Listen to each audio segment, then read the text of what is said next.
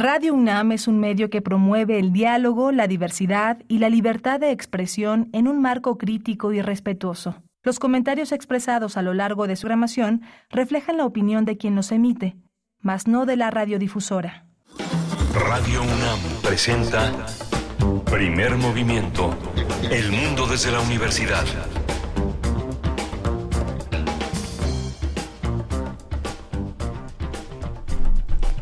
Hola, buenos días. Ya son las 7 de la mañana con 7 minutos en esta Ciudad de México. Estamos aquí en primer movimiento en Adolfo Prieto 133 en la Colonia del Valle. Eh, está Rodrigo Aguilar hoy en la producción ejecutiva, está Antonio Beltrán en los controles técnicos y mi compañera Berenice Camacho al frente de la conducción. Querida Berenice, buen lunes, buen día. Buen lunes, Miguel Ángel Quemain. Estamos aquí haciendo algunos malabares con los micrófonos. Nos da mucho gusto saludarles desde estos mismos, desde aquí de Radio UNAM. Eh, bueno, pues iniciamos, iniciamos nuestra emisión de esta mañana, todavía muy oscura la mañana, eh, está eh, atardeciendo, oscureciendo por la noche temprano, no sé si ayer lo notaron y hoy todavía pues eh, sigue, permanece un poco oscura esta mañana, no importa, estamos con ustedes haciendo radio, haciendo comunidad eh, eh, en, esta, en este proyecto radiofónico Primer Movimiento. Vamos a tener como cada lunes la presencia de Bruno Bartra, etnomusicólogo, sociólogo, periodista, él es DJ y estará con nosotros para hacernos una propuesta musical que nos va a acompañar toda la mañana. Vamos a tener también esta, ese seguimiento que hemos hecho con la labor de Memórica, esta, esta eh, eh, capacidad del Estado mexicano de poner en línea sus archivos, su, su, su, visión de la historia, y Memórica forma parte de esto. Esta vez vamos a hablar del IMSS. México, Haz Memoria, presenta una exposición virtual, el IMSS, 80 fotografías, 80 historias.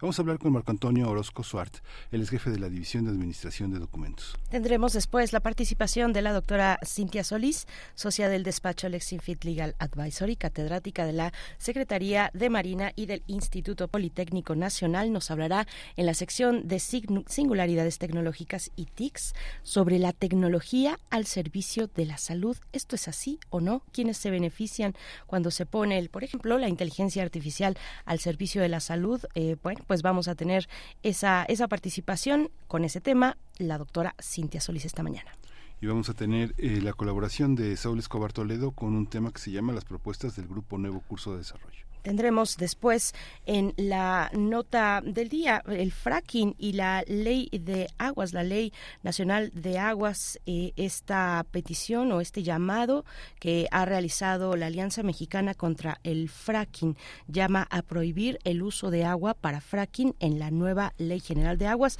Vamos a conversar con Alejandra Jiménez, integrante de esta alianza, la Alianza Mexicana contra el fracking. Estará con nosotros ella en la nota del día y en la poesía necesaria y en la selección musical, Berenice Camacho el día de hoy. No se lo pierdan, tendremos después en la mesa del día, vamos a conversar, a dar seguimiento a la cuestión en, Nagorno-Karabaj, el éxodo armenio, la desaparición de, Nagorno-Karabaj. Vamos a conversar con el doctor Carlos Martínez Assad, es sociólogo, historiador, es también escritor, académico, investigador emérito de la UNAM y del Sistema Nacional de Investigadores. Vamos a conversar sobre una sobre este tema eh, con motivo también de una mesa que organizó el Instituto de Investigaciones Sociales eh, la semana pasada con este tema para analizar lo que ocurre eh, en con este éxodo armenio, este conflicto en el Cáucaso, mm, bueno, pues que no ha tenido y no ha generado la atención mediática de la comunidad internacional,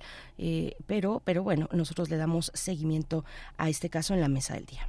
Y vamos a, en, la, en la biosfera en equilibrio, la sección de todos los lunes al final de primer movimiento, el tema es Cutapercha, un polímero vegetal que revolucionó la práctica odontológica y los telégrafos transoceánicos. El tema es de Clementina Equiwa, bióloga, doctora en ciencias por la Facultad de Ciencias de la UNAM. Pues ahí están estos contenidos. Vamos a iniciar con música con Bruno Bartra. Vamos, vamos para allá y también les invitamos a participar en nuestras redes sociales. Cuéntenos cómo amanecen, cómo pinta su semana, inicio de semana. Pues sí, ya eh, entrados en el último mes de este año 2023 están las redes sociales de Primer Movimiento, arroba P Movimiento NX, antes Twitter y Primer Movimiento en Facebook. Vamos con la música. Bruno Bartra en la línea. Primer movimiento.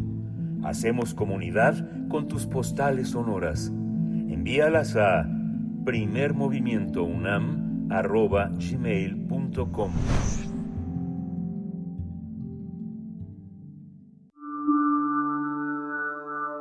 Curadores musicales de Primer Movimiento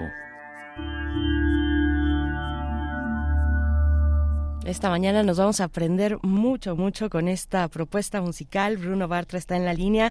Eh, te agradecemos, querido Bruno. ¿Cómo estás? Buenos días. Bienvenido como cada lunes. Hola, muy buenos días, Berenice. Buenos días, Miguel Ángel. Todo, todo muy bien aquí ya iniciando diciembre.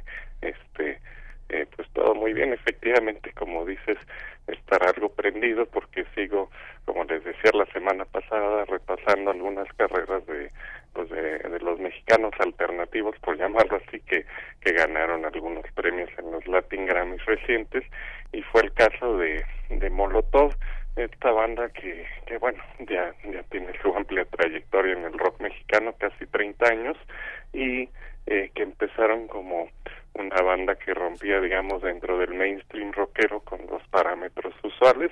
Yo debo confesar que cuando eh, sacó su primer álbum no era tan fan, no, no me gustaba cierto discurso por el que después fueron criticados, pero que al final ellos no, no forman parte de ello, me refiero a cuestiones de homofobia, machismo, etcétera, ¿no? Eh, ya conociéndolos, sé que están en otra línea, pero también con el tiempo, viéndolos en vivo, escuchando sin prejuicios, digamos, su, sus discos, ya eh, me fue gustando bastante más y, y en vivo son además eh, una de las bandas más potentes no del país precisamente. Entonces empezamos con una pieza del del álbum más reciente solo de Lira que ya tenían un tiempo sin grabar y que es el con el que ganaron este último Grammy eh, y la pieza No olvidamos que es otra línea que han tenido desde el inicio más política eh, que también eh, sí me, me, agrada bastante, más en sintonía con la izquierda, con, con la crítica a cualquier poder, etcétera. Entonces vamos a iniciar con eso. Luego nos vamos a una pieza de 10 años atrás del álbum anterior, que es La raza pura es la pura raza, y de ahí nos vamos a su álbum de covers, donde hicieron el, el perro negro granjero, haciendo alusión al perro negro callejero del Three Souls in My Mind y hacen su su versión con también con influencia de CC Top.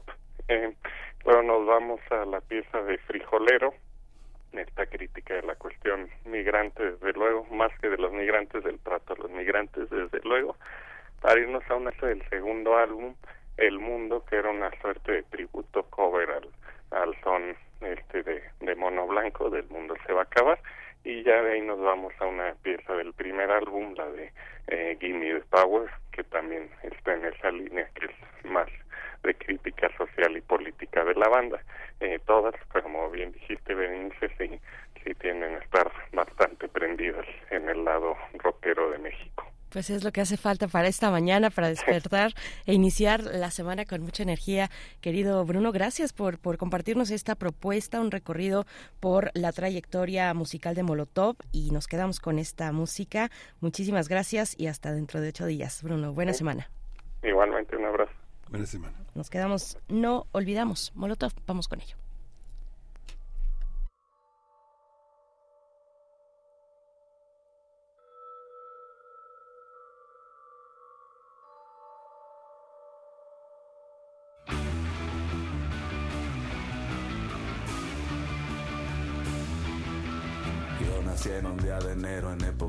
Echeverría. No era gente de dinero, tampoco de familia. De entre desaparecidos, jóvenes y confundidos, a ellos no les ayudaron, solo se las arreglaron. Luego de criar a los críos, vino un tal López Portillo. Según esto, muy leído, muy soberbio y engreído. Como un perro les dijeron que defenderían al peso, pero el perro era un sabueso y quería robarse ese hueso. Casi del mismo perfil, también de filas del PRI. A jodernos por seis años, vino un de la Madrid. Cuando en épocas del sismo no ayudó a los mexicanos, pudo más un narcisismo y mejor se lavó las manos. Remedio para el egoísmo de esta clase de alacrán. Prefirió picarse el mismo y el solito darse crán. No podía ensuciarse más la imagen de un presidente que en la fiesta del mundial le chifló toda la gente.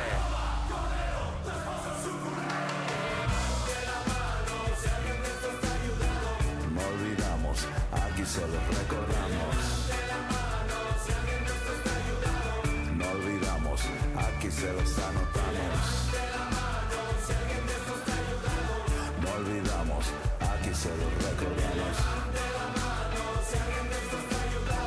No olvidamos, aquí se los anotamos. No sabía lo que venía, pero Salinas, genio de la economía, a dejarnos en la ruina. Desde la Secretaría de Programa y Presupuesto se coló el doctor y maestro de quitarnos lo que es nuestro. Este se embolsó el dinero, pensó que éramos pendejos, le quitó tres ceros y nos los cambió por nuevos pesos. Había que encontrar la forma de bajarle de blanquillos con el típico dedazo nos pusieron a seguir. Vino tal Vicente Fox, según esto con un cambio, vino a calentar la silla, pero la de su caballo puso a chambear a Martita como su lacayo. Vacaciones en el rancho con todo pagado. Luego vino Calderón de la libre de derecho, hizo casi todo mal, todo lo dejó maltrecho ante la inseguridad. No dio a torcer ese brazo, pegó duro al criminal, le pegó más fuerte al vaso.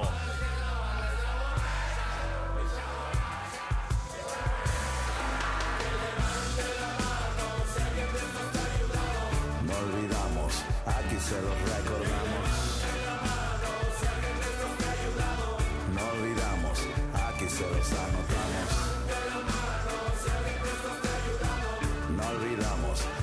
Se los recordamos. No olvidamos, aquí se los anotamos. Luego vino Peña Nieto anunciando lo siguiente, que a partir de ese momento ya cualquiera es presidente. Este a duras penas se aprendió el abecedario. Ya en ese sexenio casi todo era un calvario. Nos hicieron un montaje como de telenovela y como la actriz principal trajo a Angélica Rivera. La imagen del pusieron ahí a que les cuidara el puesto. Vino López Obrador del país de los abrazos, hace casi todo bien, pero yo tengo otros datos, culpa por todo lo malo a todos los anteriores, porque todos son corruptos, porque son conservadores, acabó a la corrupción con un pañuelito blanco, arrasó con la pandemia con imágenes de un santo.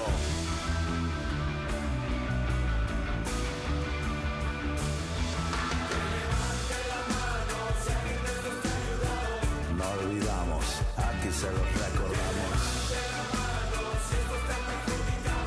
No olvidamos, se los anotamos.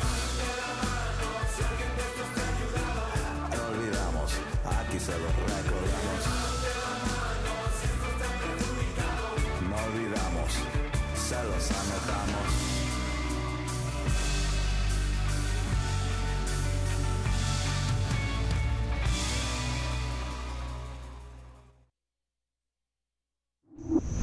Primer movimiento. Hacemos comunidad con tus postales sonoras. Envíalas a primermovimientounam.gmail.com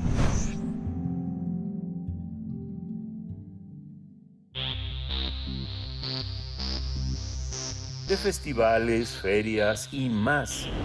Recomendaciones culturales. En el marco de la celebración del 80 aniversario del IMSS, el Instituto Mexicano del Seguro Social, Memórica, México Haz Memoria, presenta la exposición virtual, se presenta IMSS 80 fotografías, 80 historias.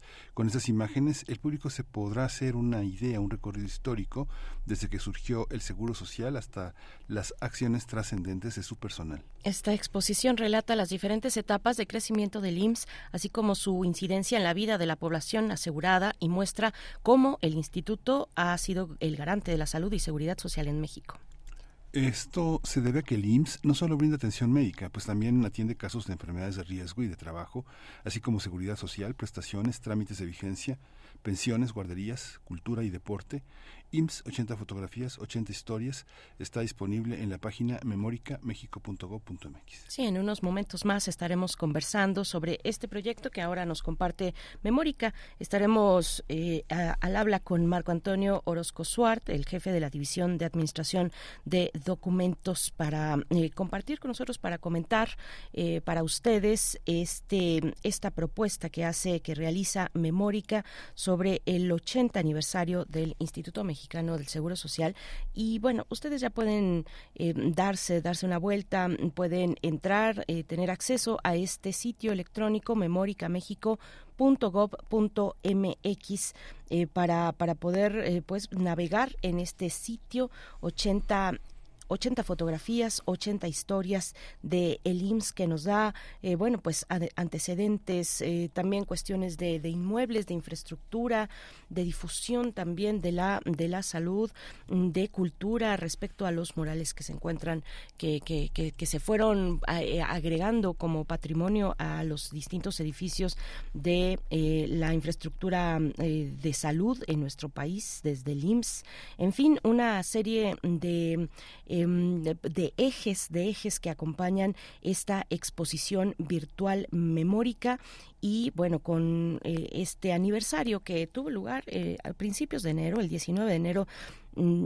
de, de, aquel, de aquel año, hace 80 años, 1943, un 19 de enero, es que se funda el Instituto Mexicano del Seguro Social con el presidente Ávila Camacho, sí, con el presidente Ávila Camacho, eh, era el 43, y bueno, el, el Seguro Social que condensa y que representa eh, la respuesta a una de las grandes demandas sociales clave, una demanda clave en la eh, en, el periodo de la Revolución Mexicana y por supuesto naturalmente previo a la Revolución eh, una una demanda social de seguridad de, seguridad social de salud para la población mexicana que está cumpliendo 80 años Miguel Ángel sí muy muy interesante una una historia de heroísmos y también una historia compleja una historia también eh, em, de muchos momentos difíciles. Uno de los momentos más difíciles que me llegan a la, a la memoria y que forma parte de las últimas negociaciones de, de, del IMSS fueron las víctimas de la guardería ABC. Es una institución que ha sido utilizada de distintas maneras por los distintos mandatarios que han eh, encabezado el país en el Ejecutivo y en el, y en el terreno de la salud. Ha sido usada a modo, pero a pesar de todo, a pesar de su este, de la voluntad de disolverlo, de anularlo, de, que, de clausurarlo, el IMSS ha sobrevivido y ha sobrevivido de una manera interesante. Hoy su titular, Zoe Robledo, es una de las figuras pues más más este más eh, eh, solicitadas en las mesas de las conferencias mañaneras el presidente tiene un papel protagónico y seguramente también tiene un papel protagónico en la historia que la cuarta transformación quiere hacer de esta institución de salud tan importante en México. Por supuesto. Bueno, pues eh, tendremos una conversación en cualquier momento. Estamos intentando enlazar a quien nos va a acompañar para esta charla, Marco Antonio Orozco, mm, jefe de la División de Administración de Documentos en Memórica. Vamos a escuchar antes esta, esta propuesta de nuestros colegas, compañeros de UNAM Global, que siempre tienen material interesante para todos nosotros, el dilema ecológico de elegir un árbol, un árbol navideño en estas fiestas. Vamos a escuchar. Es uno de los protagonistas en estas fiestas, pero ¿te has preguntado cuál es su impacto ambiental? En esta región de bosque al sur de la Ciudad de México se siembran árboles para este propósito. Mientras llegan a un tamaño comercial que pueden ser de 5 a 10 años, los arbolitos certificados brindan beneficios ambientales y los productores tienen el compromiso de sembrar árboles para sustituirlos por los que venden. Sirven como refugio para animales, facilitan la filtración de agua y capturan dióxido de carbono así que son aliados contra el cambio climático, entre otros beneficios. Sin embargo, estos también pueden generar impactos ambientales negativos en tres momentos, en su producción, traslado y desecho. Le estoy metiendo una gran cantidad también de fertilizantes que energéticamente están generando CO2 a la atmósfera. Según cifras del Instituto Nacional de Investigaciones Forestales, Agrícolas y Pecuarias, de una demanda en México de 2 millones de árboles naturales en 2021, más de la mitad provinieron de Estados Unidos y Canadá. Esto incrementa sustancialmente la huella de carbono.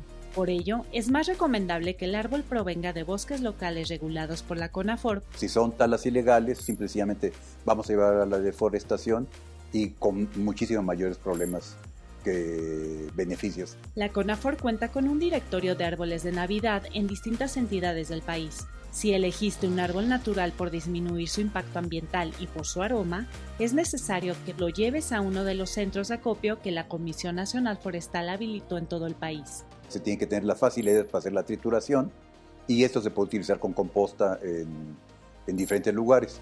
Si tienes un árbol artificial o piensas comprar uno, para disminuir su impacto ambiental deberás usarlo por muchos años. En su fabricación se utiliza metal cubierto generalmente con una película plástica de PVC. Puede tardar mucho tiempo en degradarse, décadas. en degradarse como tal. El metal sí se puede reciclar, pero tenemos un pequeño problema. Como está enroscado el PVC dentro del metal, no puedo estarlo separando fácilmente. A esto también hay que sumar la huella de carbono de su traslado. Un 80% de la producción se hace en China, ya que tienen fábricas muy grandes de estos y, y el costo de producción es muy baja. Pueden manejar cargas muy grandes, el costo energético por unidad se reduce muchísimo. En resumen, si vas por uno natural, opta por un lugar certificado y sé responsable con su disposición final. Si eliges el artificial, considera que tendrás que usarlo por muchos años para disminuir su huella ambiental.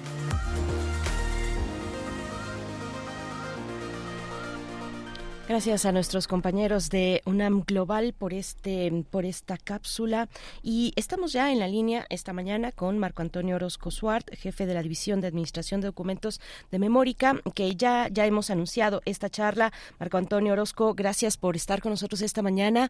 Muy buenos días para hablar de pues este 80 aniversario del IMSS a través de la exposición de Memórica, 80 fotografías, 80 historias. ¿Cómo estás? Buenos días. Muy buenos días, gracias por la invitación. Sí, efectivamente, estamos en este año eh, conmemorando el 80 aniversario del IMSS con varias acciones y una de ellas pues es la eh, exposición fotográfica virtual a través de Memórica, con los cuales estamos muy muy contentos en el IMSS porque pues este va a poderse demostrar a, a, a muchísima gente y pues también va a quedar para la posteridad, ¿no? Ahí es la historia, la historia, la historia del IMSS. Bueno, yo quisiera entender es una es una eh, es una revisión institucional desde la propia institución. No es la historia del IMSS, ¿verdad?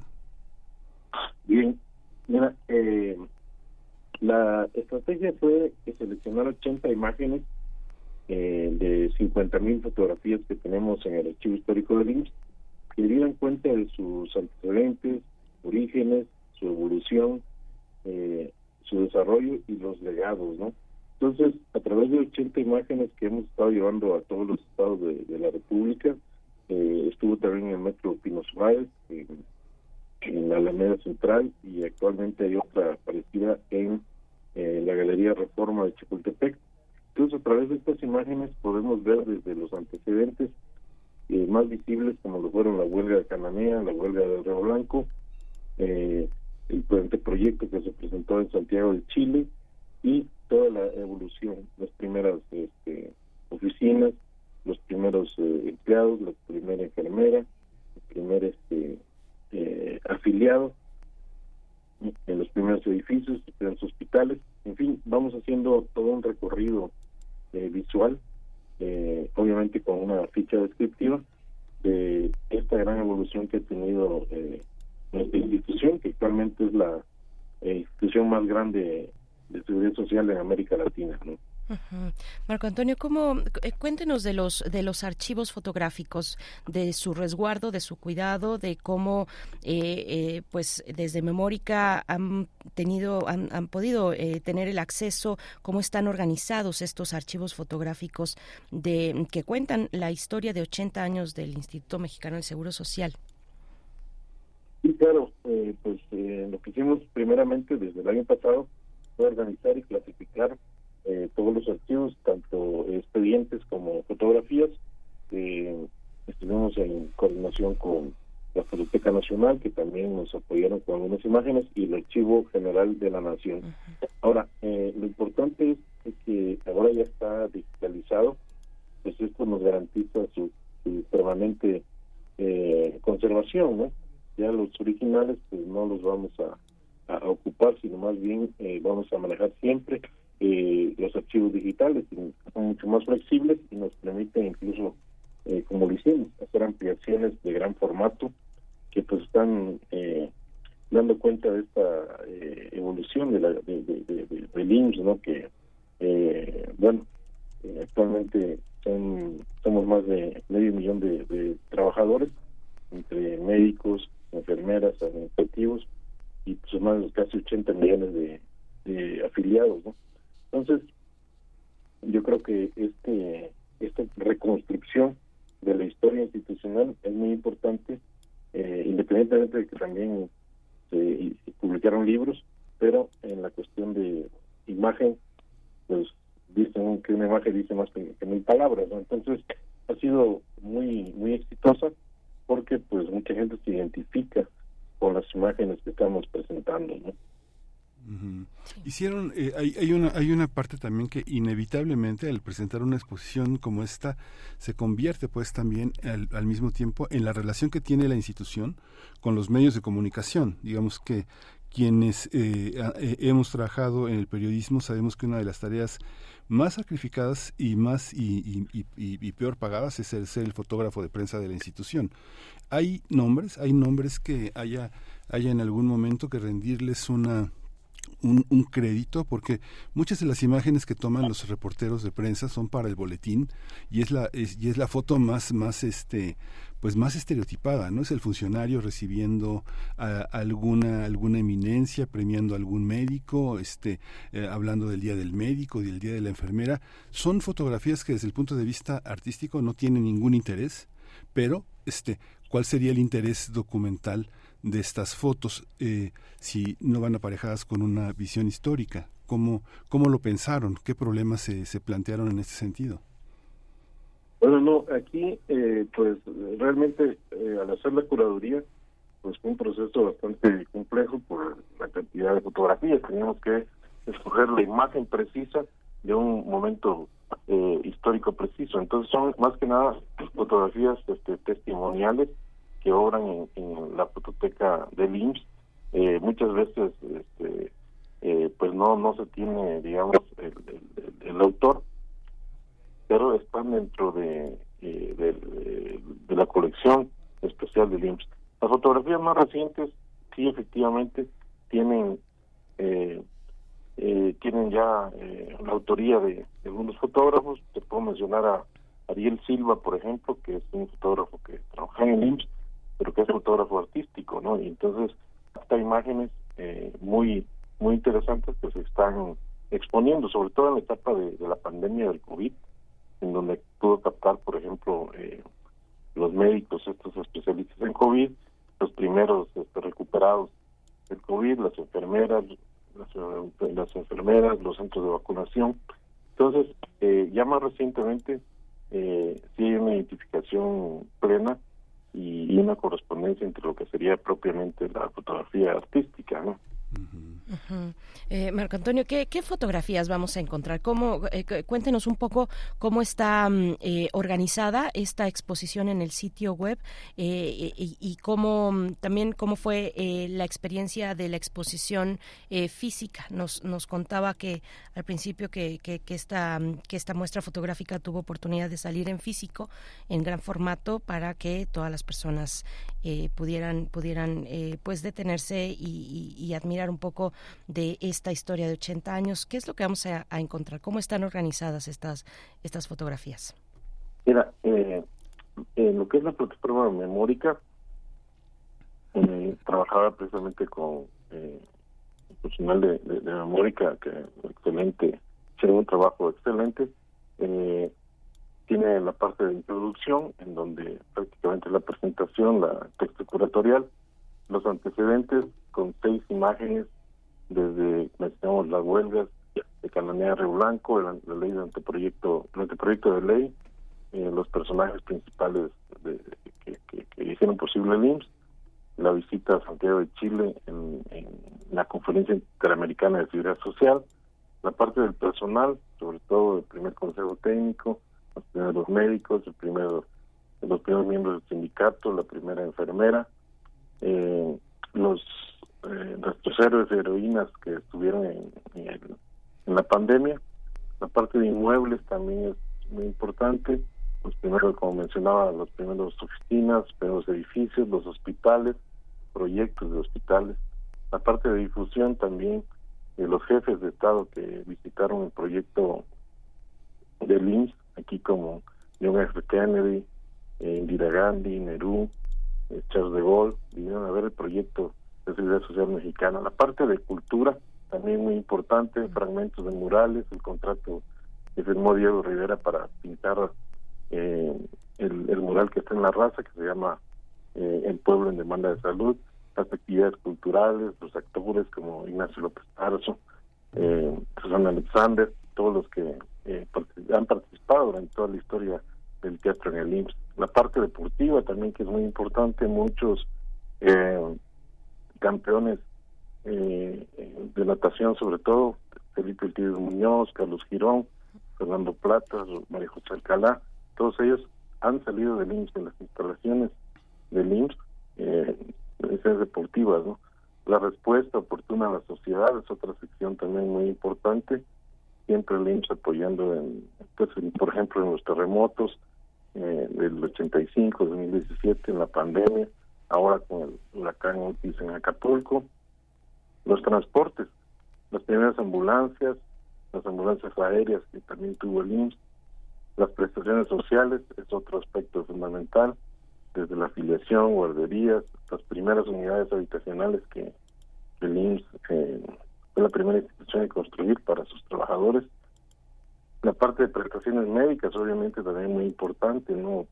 Fotografías testimoniales como la primera operación de corazón abierto en la raza, la primera clínica de mama, las campañas de vacunación, eh, la, maternidad que es más grande, la más grande del mundo, eh, los equipos médicos. Básicamente esas son las, digamos, eh, cómo está estructurada la exposición de Memórica y que, bueno, pueden accesar eh, en la página de Memórica y eh, cada fotografía trae una ficha donde pues describe cuáles son las eh, qué es lo que representa cada una de las fotos no entonces pues muy contento de estar estrenando esta nueva plataforma y este pues agradecemos al equipo de Memórica esa colaboración tan estrecha con el IMSS no Es que bueno, uno, como periodista siempre resulta siempre resulta incómodo porque me da la impresión de que el IMSS, eh, visto en esas fotografías, es una, es una institución que solo, que solo da servicio en la Ciudad de México. No sé, yo veo muchas notas, por ejemplo, veo el reciente pacto que hicieron, la colaboración con los eh, resultados de la guardería ABC, pienso también este muchos muchos momentos difíciles para la opinión pública en, en relación al IMSS las protestas de su sindicato, los acuerdos. No veo a los trabajadores sindicalizados, digamos, el IMSS es uno de los sindicatos más importantes y no lo veo representado. ¿Cómo, cómo hacen con eso? Digamos que ustedes están obligados a dar una versión oficial de lo que es el IMSS, pero en esa versión parece que es una institución pequeña, ¿no? pequeña que solo, que solo trabaja en la Ciudad de México. ¿Cómo, ¿Cómo resuelven ese tipo de problemas? También alguna, de alguna manera que pase esto es un síntoma de que se tiene que profundizar, ¿no? Bueno, no, precisamente eh, la estrategia de difusión de esta exposición fue pensada para los 35 eh, delegaciones o le llamamos órganos administrativos de, operaciones concentradas, los ROATs. Entonces, en cada una de ellas fueron eh, las mismas eh, autoridades de las delegaciones quienes eh, organizaron la exposición. Nosotros los apoyamos, obviamente, y pudieron eh, conocer eh, todos los trabajadores de, los estados eh, esta parte de la, de la historia, ¿no? Entonces, yo pensaba así precisamente, no solamente en la Ciudad de México, sino en cada uno de las de los estados en los cuales, pues en todos, ¿no? Tiene el IMSS, incluso algunos estados hay dos delegaciones, ¿no? No solamente una, por tamaño de, de, de la atención de los derechohabientes, como Veracruz, Estado de México y Ciudad de México, ¿no? Entonces, sí fue una perspectiva descentralizada. Incluso en muchos estados eh, ellos eh, aportaron, digamos, la historia local, ¿no? Nosotros llevamos la historia nacional y en cada estado pues, tiene su propia historia y sus propias imágenes, sus propias fotografías, sus propios eh, libros en algunos casos. Entonces, esa fue una estrategia, digamos, que se pensó desde un inicio el, trabajo de gestión documental pues eh, debe, debe tener desafíos eh, interesantes eh, respecto al archivo, al amplio archivo de 80 años del Instituto, Instituto Mexicano del Seguro Social. Marco Antonio Orozco, le, le, agradecemos esta la oportunidad para que se acerquen las personas a este sitio de Memórica, memóricamexico.gov.mx y pueda pues dar una revisión, un, paseo por estas, por estas imágenes. Eh, eh, van a encontrar imágenes de principios del siglo pasado hasta las más recientes, en algunas eh, catástrofes recientes también del 85, de, de, de la pandemia de COVID-19, por supuesto. En fin, muchas gracias, Marco Antonio Orozco, por, por esta participación. muy buen día para usted. No, muchas gracias a ustedes y pues esperamos que la visiten. Realmente eh, pues es parte de, la historia de México muy importante que pues no se conocía y pues estamos ahorita eh, pues eh, aportando estas imágenes, ¿no? Sí, muchísimas gracias. El 60% de las mujeres que trabajan en el IMSS, el 60% de los trabajadores son mujeres y el 70% de los residentes son hombres, son mujeres es muy es muy interesante cómo se han sumado eh, a lo largo de los años a la lucha del feminismo, al 8M, es algo también que vale muchísimo la pena recuperar. Vamos a hablar, vamos a escuchar La raza pura, es la raza pura de Molotov. Nos vamos con esto, 7 con 42 minutos.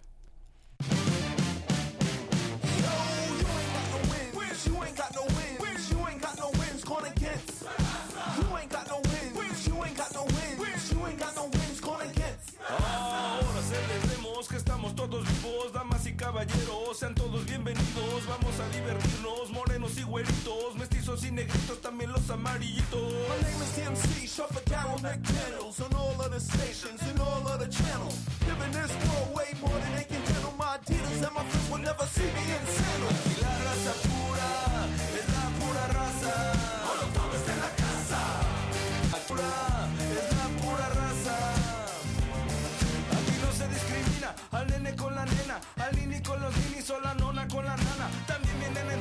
Que son más divertidos, unos convencionales, otros más pervertidos. Poetic spoken words from my lyrical lecture. If the flow don't adventure, then the rhyme will get you. Tonight is the night that we're rocking this mic. I'm in heaven with the metal, never taking tracks live. Y la raza pura es la pura raza.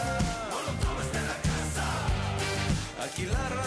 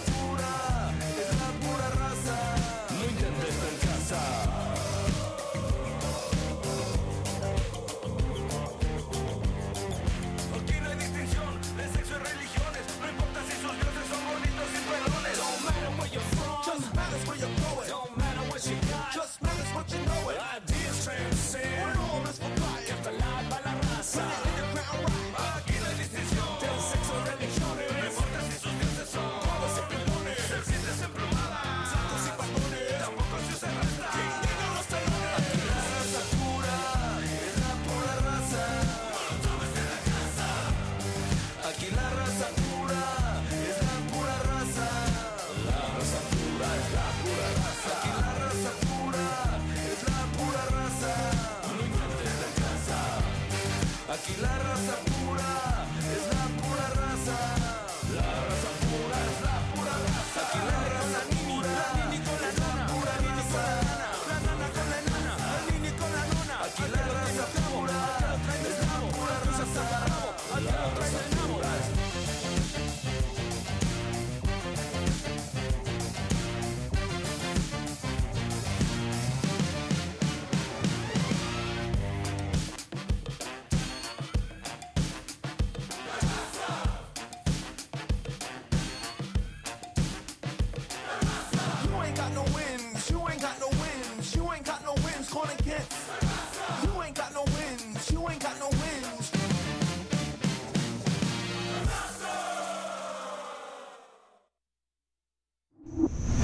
Primer movimiento. Hacemos comunidad con tus postales sonoras. Envíalas a primermovimientounam.gmail.com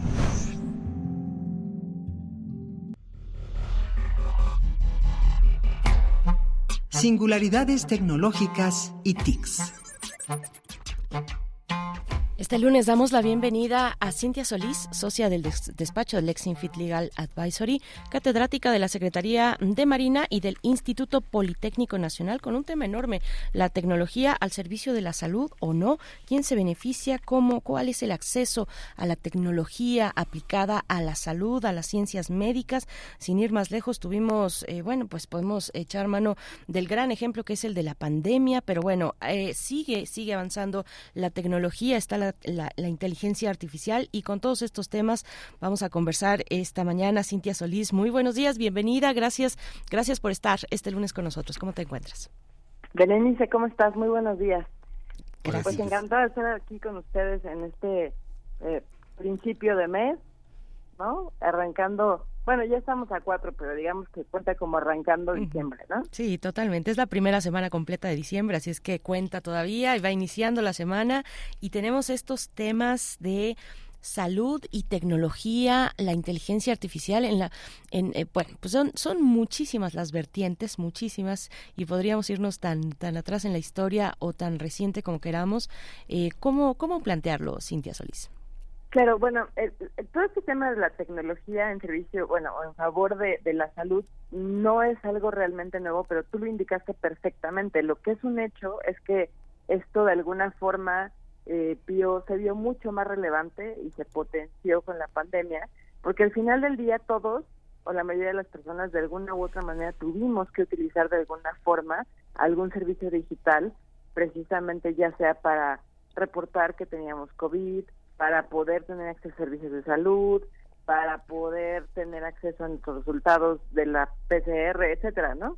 Al final del día, todo este concepto que se conoce como salud digital, lo que pretende es que esta tecnología sea una especie de mm, catalizador o una especie, eh, digamos, de potenciador del acceso a la salud, entre otras cosas, ¿no?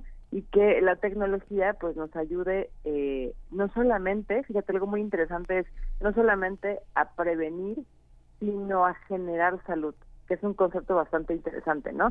Es decir, ya no solamente las organizaciones internacionales, como puede ser la Organización Mundial de Salud, eh, algunas organizaciones a nivel panamericano, etcétera, eh, se preocupan por fomentar el uso de este tipo de tecnologías para prevenir, sino este concepto muy muy interesante y algo mejor un poco disruptivo, que es cómo le hago para utilizar la tecnología para generar salud, ¿no? Y se oye bastante ambicioso, este, pero bueno, no es nada descabellado, ¿no? Se puede hacer. Ahora, obviamente para hacer esto se pretende, pues, eh, potenciar, fomentar el uso de diferentes tecnologías que hemos estado viendo en los últimos años, como por ejemplo el Internet de las Cosas, la inteligencia artificial, etcétera, pero también acompañado de algunas otras herramientas como las redes sociales, ¿no? ¿Cómo utilizamos las redes sociales para que en lugar de nada más estar viendo contenido que puede ser como muy superfluo, este, o, marketing y demás, eh, enfocarlo también en informar a la población, ¿no? Cómo puede cada vez mejorar este, su estado de salud de manera eh, preventiva o incluso decir, bueno, mira, a lo mejor no estás enfermo, pero vamos a promover que tú seas cada vez más saludable, ¿no? Y, la verdad es que, sabiéndolo desde un punto de, vista de perspectiva, suena bastante bien porque se, o sea, se imaginan eh, la cantidad de, de, no solamente de personas de vidas este, a las que podría impactar de manera positiva, sino además también de manera de presupuesto, ¿no? O sea, un, digamos, un presupuesto enfocado eh, a generar o utilizar este tipo de tecnologías a favor de la salud, pues podría eh, reducir considerablemente la necesidad de contar con capacidad hospitalaria, medicinas, etcétera. No creo que está suena bastante bien. Ahora tenemos el otro lado de la moneda, ¿no? y, digo creo que salió mucho este a colación esta discusión porque eh, precisamente la semana pasada se estaba discutiendo o se planeaba discutir el dictamen de la iniciativa con proyecto de decreto que pretende adicionar disposiciones a la Ley General de Salud en materia de inteligencia artificial, ¿no? ¿Eso qué significa? Digo, hay algunas cosas como siempre que, pues tienen imprecisiones o, están obviando que hay cosas que ya están reguladas específicamente en el tema de datos personales, pero eh, al final hay cosas también bastante rescatables, ¿no? Una de las cuestiones que se pretende tocar, se, tocan varios artículos y se pretende introducir varios artículos en esta Ley General de Salud. Eh, pero entre esas cosas, pues justamente es la promoción de la, de la capacitación, la educación, justamente sobre el uso ético y seguro, que es algo que hemos platicado muchas veces, ¿no? A lo mejor, este, creo que todos encontramos de alguna forma la ventaja de utilizar este tipo de sistemas de inteligencia artificial, pero sí necesitamos que nos garanticen que esas inteligencias o esas tecnologías son seguras y que van a utilizarse de manera ética, ¿no? También por ahí, este, se pretende que todos los prestadores de servicios de salud, los desarrolladores, los probadores de sistemas de inteligencia artificial vayan a eh, registrar de alguna u otra manera, supongo, o sea, bueno, más o menos, aquí apenas todavía no se baja a, cómo va a ser, pero pues esto significa que tendrán que registrarse en COFEPRIS precisamente para poder garantizar de alguna manera que son confiables, que son seguros, etcétera, ¿no? Entonces, bueno, pues está interesante esto. Y del otro lado tenemos también, pues hay que recordar que es un hecho, ¿no? Que en este momento no tenemos la seguridad de que esa información no vaya a utilizar, no vaya a ser utilizada por otras empresas de forma, digamos, negativa, ¿no? Por ejemplo, ¿qué pasa si una aseguradora tiene acceso a esos resultados predictivos donde una inteligencia artificial dice que a lo mejor tú tienes tendencia a desarrollar cierto tipo de cáncer y o no vas a tener acceso a la contratación de una póliza de seguro de gastos médicos mayores o tú este o tu o tu prima va a ser mucho más alta etcétera no entre otras muchas cosas pues sí, ahí están, bueno, tantas, tantas cuestiones, eh, desde, si volvemos al ejemplo de la pandemia, bueno, pues vimos ahí eh, cómo fue Corea del Sur, el país que seguramente el que más, eh, hay que revisar China también, pero sí destacaba Corea del Sur como el que al emplear la tecnología en términos de salud, también, también podía tocar la vulnerabilidad en la privacidad de los usuarios, de la gente, de la población en general, y, y está la cuestión del uso de datos, como bien nos comentas, eh, Cintia Solís, eh, también cuando, cuando Donald Trump se sometió a este, a este tratamiento para salir del COVID, recordarán antes de, justo antes de que salieran las vacunas, si no estoy eh, equivocada, si no me falla la memoria, pero que fue un tratamiento experimental que finalmente lo sacó rápidamente del COVID y en buenas condiciones. Pero ¿quién tiene acceso? Es la cuestión también. ¿Quién tiene acceso a estas tecnologías?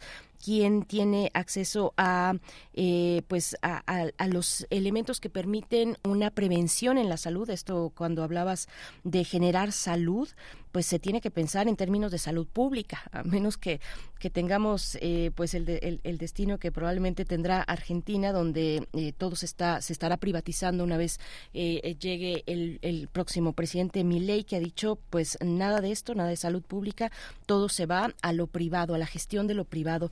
Ahí están estos, todos estos temas, quién tiene, quién tiene acceso. Hablamos la semana pasada en el Día Mundial contra el VIH, pues precisamente de esto, de de, los medicamentos, del acceso a los tratamientos más novedosos quién tiene acceso. Lo vimos también con las, mm, las eh, vacunas contra COVID-19. Los países mm, eh, más ricos del mundo acapararon de inmediato la, eh, grandes cantidades y embarques de, de las vacunas contra el SARS-CoV-2. En fin, ahí está, ahí está toda esta complejidad y lo que nos comentas también, el uso, quién se puede beneficiar en términos del uso de estos datos en caso de que cayeran en manos que no tendrían que caer, que caer Cintia. Exactamente, digo, en, principio, al incorporarse en esta ley, eh, se pretende que, que esto sea para, que justamente se fomente el acceso a toda la, a toda la población, ¿no? Y entonces, eh, teniéndolo a través de la política pública, eso garantizaría que la población más necesitada, la que hoy en día no tiene acceso a servicios de salud, pueda tenerlo gracias a la tecnología perdón, cuando decimos, perdón, cuando decimos tecnología es inteligencia artificial, digamos, no, básicamente. Todo tipo de tecnología. Bueno, o sea, eh, conforme a esta normativa, a esta eh, proyecto de iniciativa de reforma, sí, ¿no? O sea, lo basa este, en, temas de inteligencia artificial, específicamente. Hay una hay una estrategia hay una estrategia digital nacional que tiene como una serie de, objetivos como fundamentales fundamentalmente este es la convergencia interinstitucional digamos. Ese es el principal objetivo este en, en, la red general, ¿no? La conformación de una personalidad única en salud, como tener registros, sistemas de información de registro electrónico, como por ejemplo nacimiento, vacunación, y el sistema de, de, teleconsulta. Eh, en, por ejemplo, en el caso de Argentina se duplicaron los centros de salud con tecnología que permitía las teleconsultas. este, hubo en Colombia, por ejemplo, prácticamente más de 200 mil consultas en, en el año que fue de marzo de 2020 a octubre. Digamos que todo eso es parte de, la, de, este, de ese registro de la convergencia digital, ¿no? Pero hay una parte que tiene que ver con la seguridad de los datos, Cintia, ¿no? Que es el caso de muchísimos análisis que mandan a hacer las aseguradoras que tienen dispositivos que eh, originan los resultados directamente en algunas redes de, de, de empresas y que el usuario las consiente, ¿no? Exacto, eh, eh, justamente aquí la parte interesante que hay que discutir es, es un tema que, digamos, para que esto sea exitoso, hay otras cosas que tienen que suceder alrededor, ¿no? Temas de conectividad, de incorporación de 5G, que ya de alguna manera hay un cierto despliegue en México, y como lo dices, Miguel Ángel, el tema de seguridad, ¿no? Porque pues está muy padre, se escucha muy padre, pero es muy importante ese tema de seguridad. Y también otra cosa interesante es, hoy en día ya existen aplicaciones móviles que no son realmente muy caras, que la gente puede estar utilizando para eh, cargar sus estudios clínicos y entonces estas, estas aplicaciones móviles eh, te dan una predicción ¿no? de lo que puedes tener con base en el estudio, digamos, o en un análisis de los estudios que han estado cargando en el tiempo.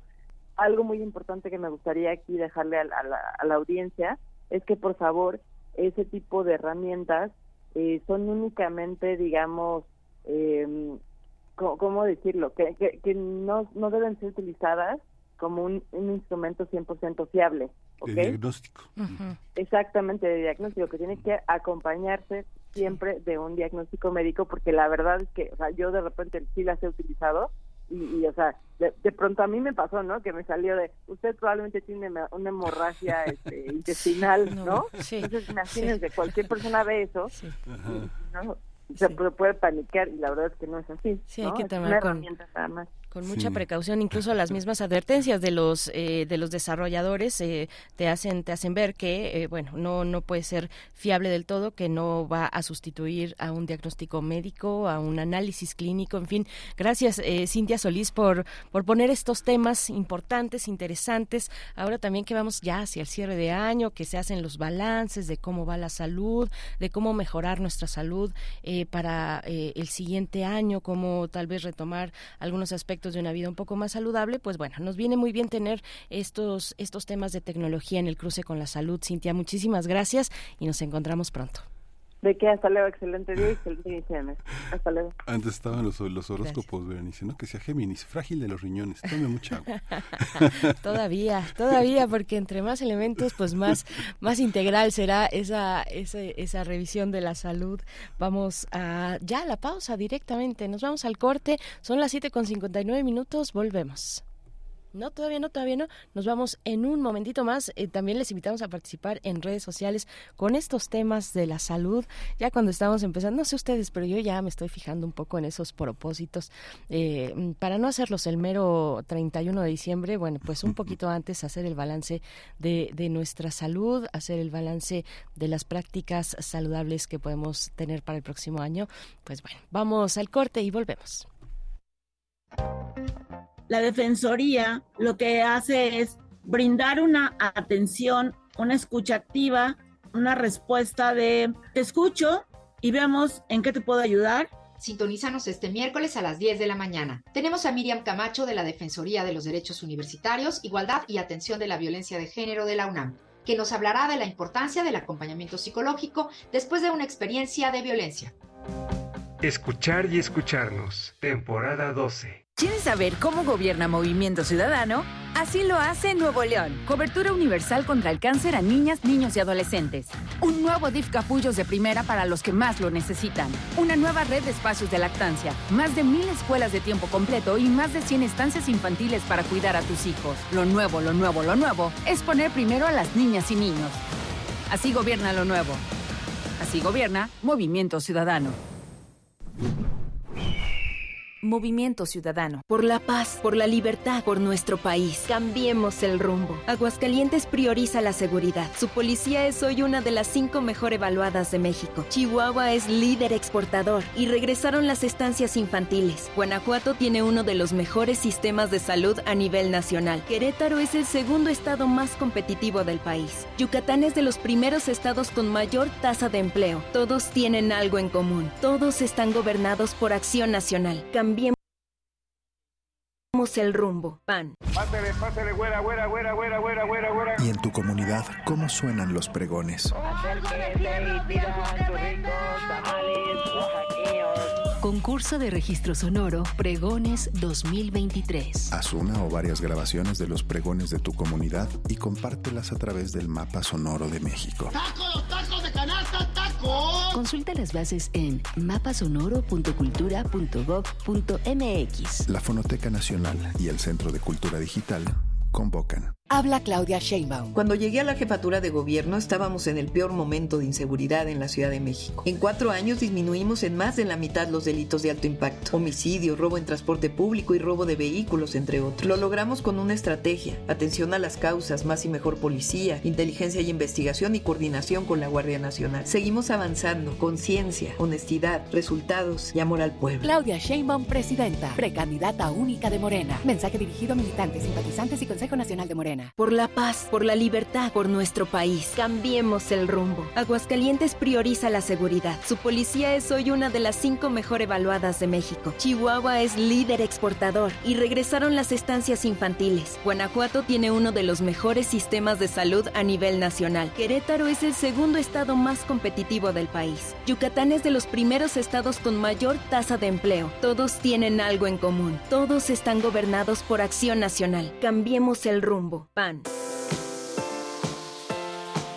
La revista Cómo ves de divulgación de la ciencia celebra con sus lectores de ayer y de hoy sus primeros 25 años. 25 años. Hemos preparado las charlas Cómo ves, una conversación mensual entre tú y nuestros autores.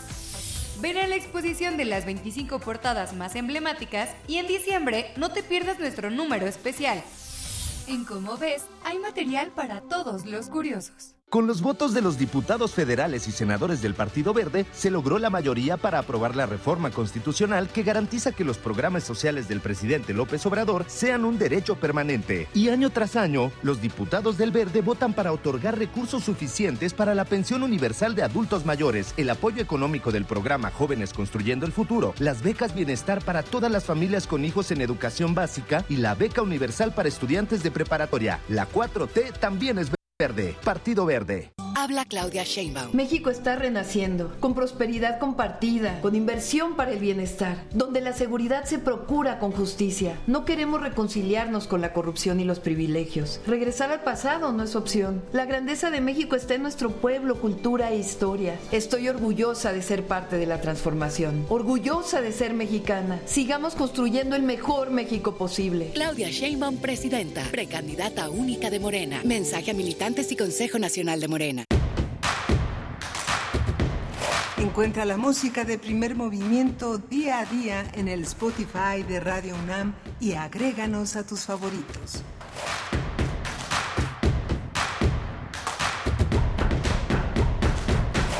Son las 8 de la mañana con 4 minutos y hoy es lunes, inicio de semana, 4 de diciembre del 2023. Son, ya estamos con ustedes para iniciar la segunda hora de transmisión en Radio UNAM y también en Radio Nicolaita de 8 a 9 de la mañana en el 104.3 de la frecuencia modulada. La Radio Nicolaita nos aloja en esta hora para hacer comunidad radiofónica desde estas dos universidades. Y bueno, estamos también en la red, en la red www.radio.unam.mx el sitio electrónico de Radio UNAM, en redes sociales, arroba P Movimiento en X, antes Twitter, y Primer Movimiento en Facebook, con Rodrigo Aguilar, que se encuentra hoy en la producción ejecutiva, como cada mañana. También Tamara Quiroz está en redes sociales, Antonio Beltrán en la operación técnica de la consola. Miguel Ángel Quemain, aquí estamos, en, en los micrófonos, en la conducción de Primer Movimiento. Buenos días. Hola, Berenice, buenos días. Aquí estamos con este, eh, con esta segunda hora de Primer Movimiento. Estamos con conectados a la radio Nicolaita eh, en estas frecuencias que permiten que la comunidad allá en Morelia, Michoacán, nos escuche ampliamente y en el estado quienes cuentan con una eh, conexión con la radio Nicolaita a través de la Wide Web. Vamos a tener una, un menú muy interesante. Vamos a hablar de un tema que desarrolló Saúl Escobar Toledo, que es las propuestas del grupo Nuevo Curso de Desarrollo, todo un, todo un conjunto de, medidas propuestas para los próximos años por un conjunto de un grupo de académicos eh, que considera amplio, plural, interdisciplinario y que reunió en el sitio nuevo curso de desarrollo.unam.mx una serie de propuestas para eh, que México mejore. Por supuesto, bien, tendremos, tendremos eh, también en la nota del día hablaremos de el fracking y la nueva ley general y la ley general de aguas, perdón, este llamado que realiza la Alianza Mexicana contra el fracking para prohibir el uso del agua para esta actividad. Vamos a conversar con Alejandra Jiménez, integrante de la Alianza Mexicana contra el fracking. Esos son los contenidos para esta hora y saludamos a las personas en redes sociales. Martelena Valencia que se ganó eh, para el fin de semana unos pases, dice, lo disfruté mucho, muchas gracias, nos envía una fotografía. Eh, Federico Galicia dice, buen inicio de semana a las personas hacedoras del primer movimiento, haciendo comunidad, Federico, muchas gracias. Y también eh, dice, gracias por, eh, gracias a Bruno por la curaduría musical, siempre un referente. Alfonso de Alba Arcos, que me pasa por aquí el dato, ahora que hablábamos de tecnología y salud, en el caso de la pandemia, recuerdan este, esta terapia novedosa a la que se sometió en el entonces presidente los Estados Unidos, Donald Trump, nos pone aquí con precisión, Alfonso, muchas gracias, dice, fue la novedosa terapia contra COVID-19 anticuerpos monoclonales. Eh, Donald Trump, entre, eh, que se sometió Donald Trump entre septiembre y octubre del 2020, sí, poquito antes de que salieran las eh, primeras las primeras vacunas. Y bueno, ahí estaba, veíamos, veíamos cómo entraba al, al hospital, a la clínica, el presidente Donald Trump en esos momentos a, ser tratado con esta novedosa terapia contra el SARS-CoV-2. Gracias, Alfonso de Alba Arcos. La PAME también nos saluda, dice a cuidar la salud siempre y estar vigilantes. Pues sí, ya que estamos en estos últimos, estas últimas semanas del mes, hacer el balance en salud que no corresponde a un, digamos, a un esfuerzo personal. La salud es comunitaria y es un derecho también. Tenemos que verlo desde esa dimensión para, eh, pues, eh, completar, digamos, eh, esa visión integral de la salud no tiene que ver solamente con los esfuerzos personales porque pues no alcanza, no alcanzarían esos esfuerzos para tener una salud adecuada, son cuestiones de salud pública como bien lo sabemos. Bueno, tuvimos esa charla con Cintia Solís ahora que eh, se asoma la posibilidad de que en la eh, en cuestiones de salud eh, pues eh, la inteligencia artificial tenga un un papel importante eh, en, en, la cuestión de los datos, de las referencias, de los diagnósticos, en fin. Bueno, pues en eso estamos, así cerrando el año en términos de salud y de, y de tecnología al servicio de la misma, Miguel Ángel. Sí, muy, muy, muy importante porque se desarrollan toda una serie de iniciativas que intentan frenar eh, las posibilidades del abuso del dinero, de la ética y de la seguridad del ciudadano en términos de su constitución de datos de su entidad, su entidad digital, que finalmente la posibilidad de generar teleconsultas, de hacer trámites vía remota, ha generado también una, una, una reformulación de muchos mercados que, estaban atenidos a esta presencialidad que se ha resuelto también gracias a, o a causa de la tecnología. ¿no? Por supuesto, seguimos recibiendo sus comentarios en este y otros temas. Ahí están las redes sociales y Tamara Quiroz muy atenta. Y nosotros también desde cabina eh, recuperando sus comentarios en redes sociales. Vamos ya con nuestra nota del día para hablar de la propuesta del grupo Nuevo Curso de Desarrollo que abarca distintos temas eh, de prioritarios para México. Un grupo de académicos, un grupo amplio de académicos publicó recientemente el documento Propuestas para los próximos años. Vamos a conversar sobre este tema con el profesor Saúl Escobar Toledo. Primer movimiento. Hacemos comunidad con tus postales sonoras. Envíalas a primermovimientounam.gmail.com Nota del día.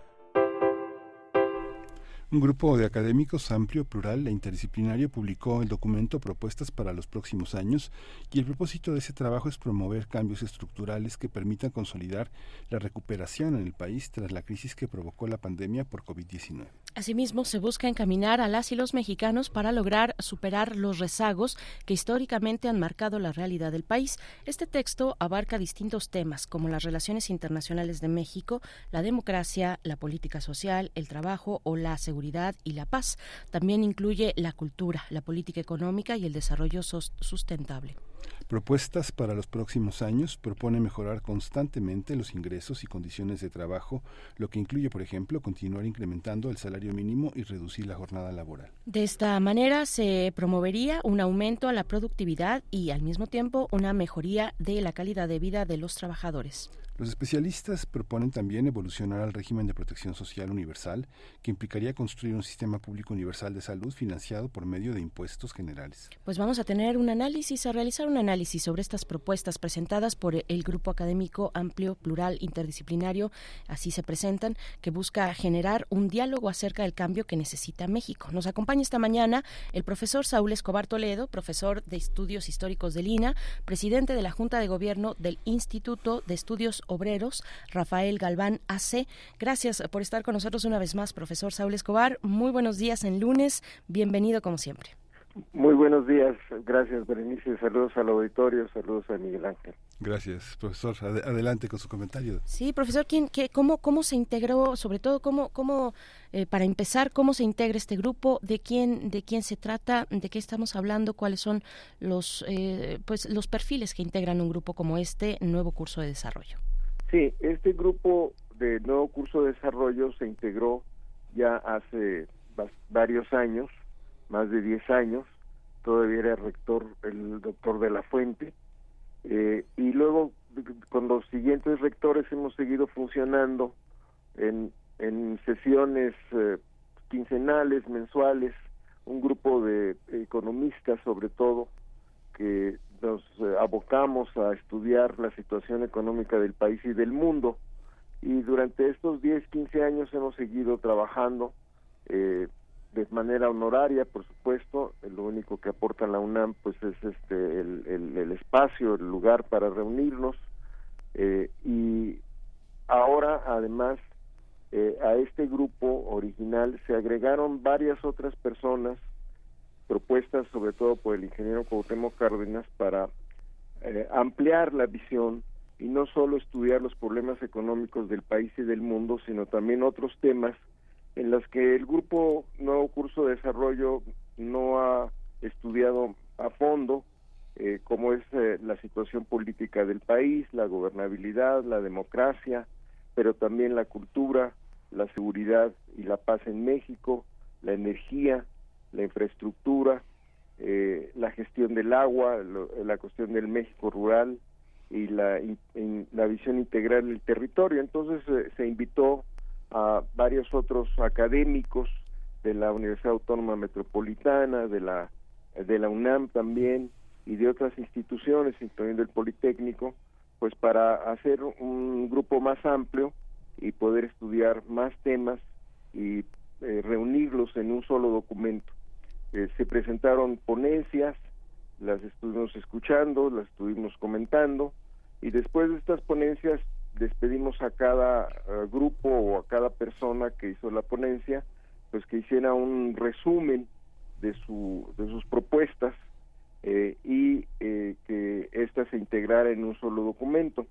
Entonces, este libro, este pequeño libro, este pequeño resumen de 80 páginas, 85 páginas, pues es el resultado de un casi un año de trabajo en donde se presentaron estas ponencias, se hicieron un resumen, se volvieron a discutir y lo que tiene cada cada capítulo es un diagnóstico de la situación de cada uno de los temas y una serie de propuestas. Lo que quisimos es hacer énfasis en las propuestas, no tanto en el diagnóstico, sino en las propuestas, pues para que la sociedad, los universitarios, todas las gentes que estén interesadas puedan encontrar en este texto precisamente cuáles son las vías o las alternativas eh, para resolver muchos de los problemas que están hoy en México eh, y que se consideran prioritarios.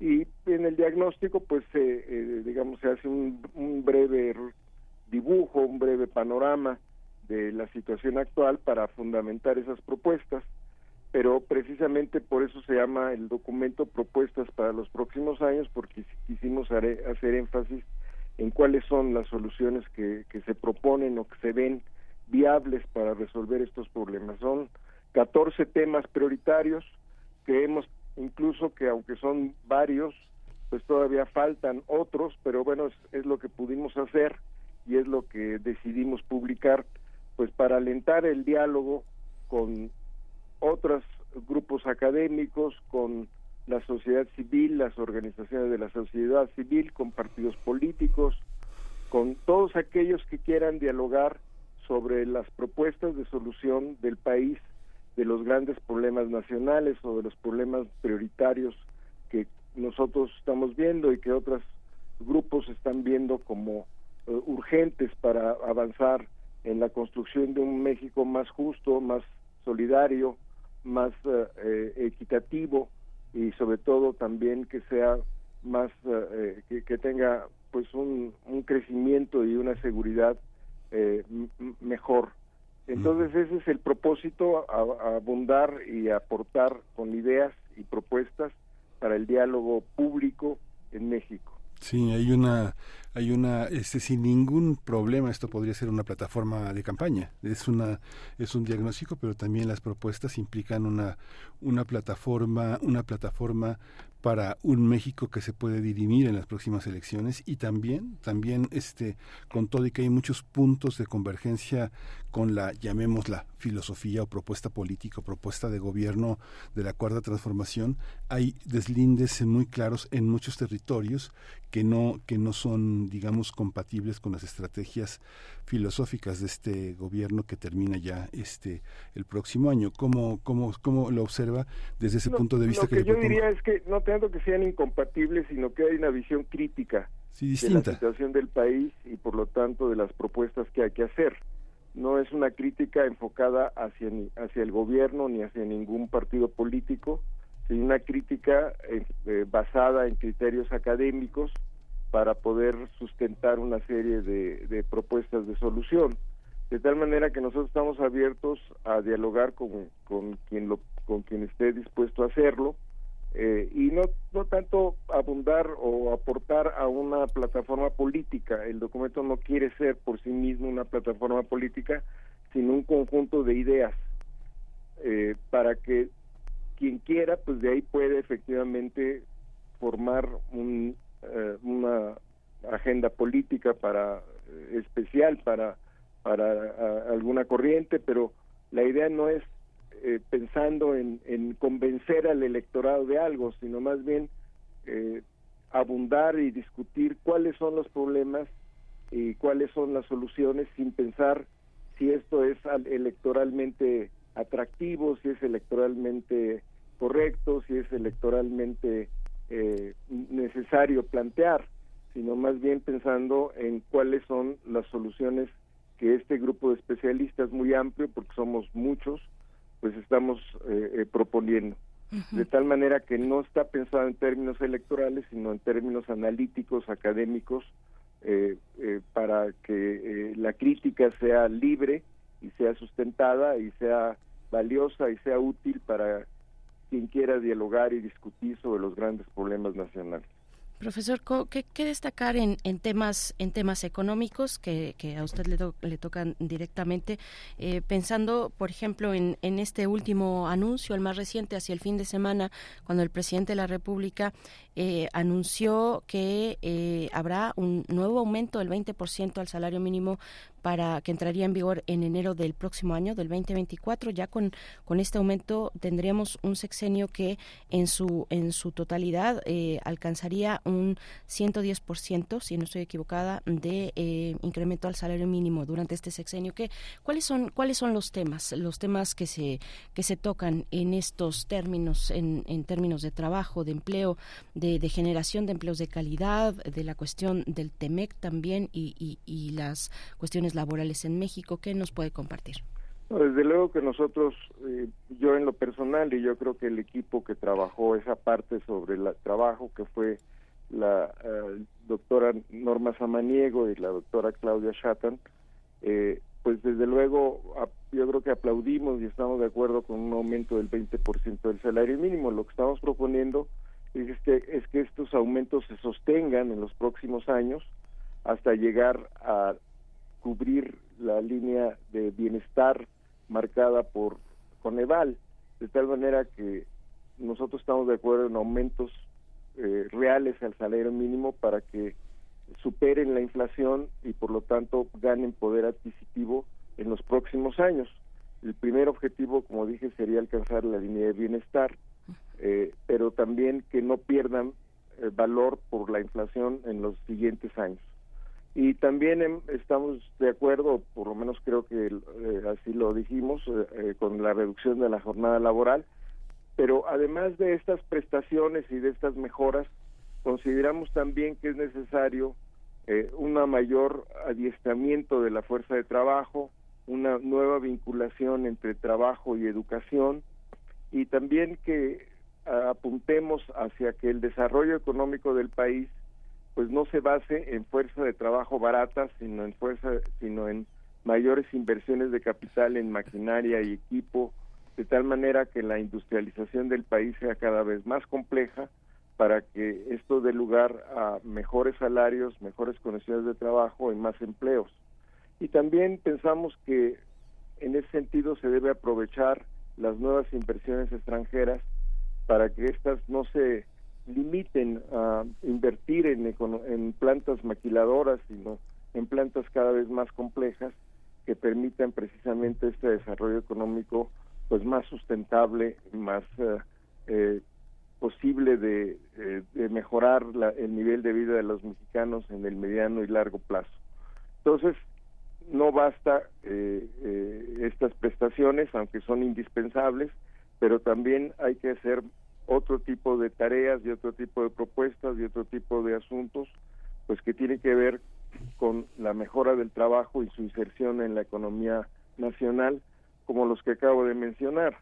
Y el grupo que se dedicó a estudiar la economía del país, pues también coincide en que México necesita mayor inversión en infraestructura, necesita mejorar los niveles de educación y salud y, necesita también eh, eh, superar las brechas que hay en este país en materia de desigualdad, tanto regional como entre hombres y mujeres, entre géneros, como eh, entre trabajo y capital, en fin, estas brechas pues eh, entre jóvenes y, no tan jóvenes o entre jóvenes y, y, personas de la edad madura que están todavía en la edad productiva.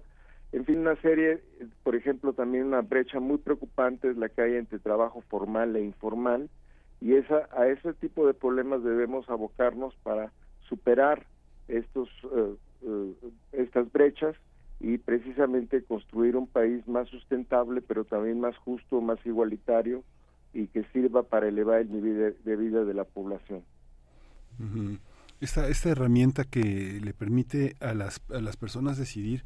Cuéntenos, eh, profesor, cómo en esos últimos días eh, veía al ingeniero Slim diciendo, no, pues cómo la jornada se reduce. Si usted quiere ganar más, pues trabaje más. Esa lógica, esas falacias, eh, esas falacias del capitalismo, ¿cómo entenderlas? Si uno trabaja más, gana más, en ese sentido de la política laboral, este, ¿en qué consiste esa reducción de la jornada?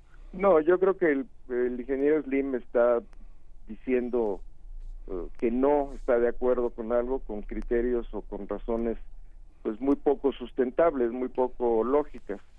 Por supuesto que la propuesta que está a discusión en el Congreso es que se trabaje menos con el mismo salario que se está ganando en estos momentos.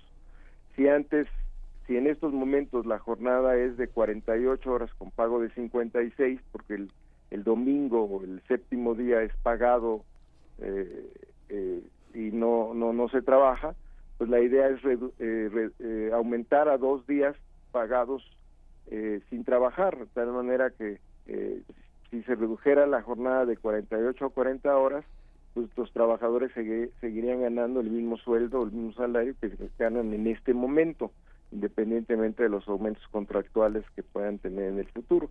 Entonces el, el, el ingeniero Slim está dándole la vuelta al asunto para decir que no, pero desde luego que la propuesta no incluye reducir los salarios al mismo tiempo que se reduce la jornada, sino aumentar los días obligatorios de descanso, que hoy es uno, y eh, la propuesta es que sean dos, de tal manera que sean 40 horas a la semana y dos días de descanso.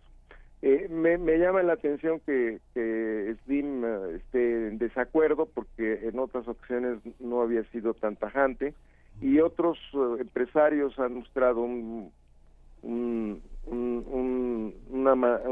una respuesta a este asunto pues más flexible diciendo que podrían estar de acuerdo en reducir la jornada si esta fuera gradual si no se impusiera, digamos, de un día para el otro, que hoy se aprobara y a partir del primero de enero ya se empezara a aplicar, sino que dieran oportunidad para que las empresas se reorganizaran y fuera, digamos, una hora o dos horas cada año la reducción de la jornada hasta llegar a 40. Y esto creo que es lo que se está discutiendo actualmente en el Congreso, la gradualidad de esta reducción de la jornada.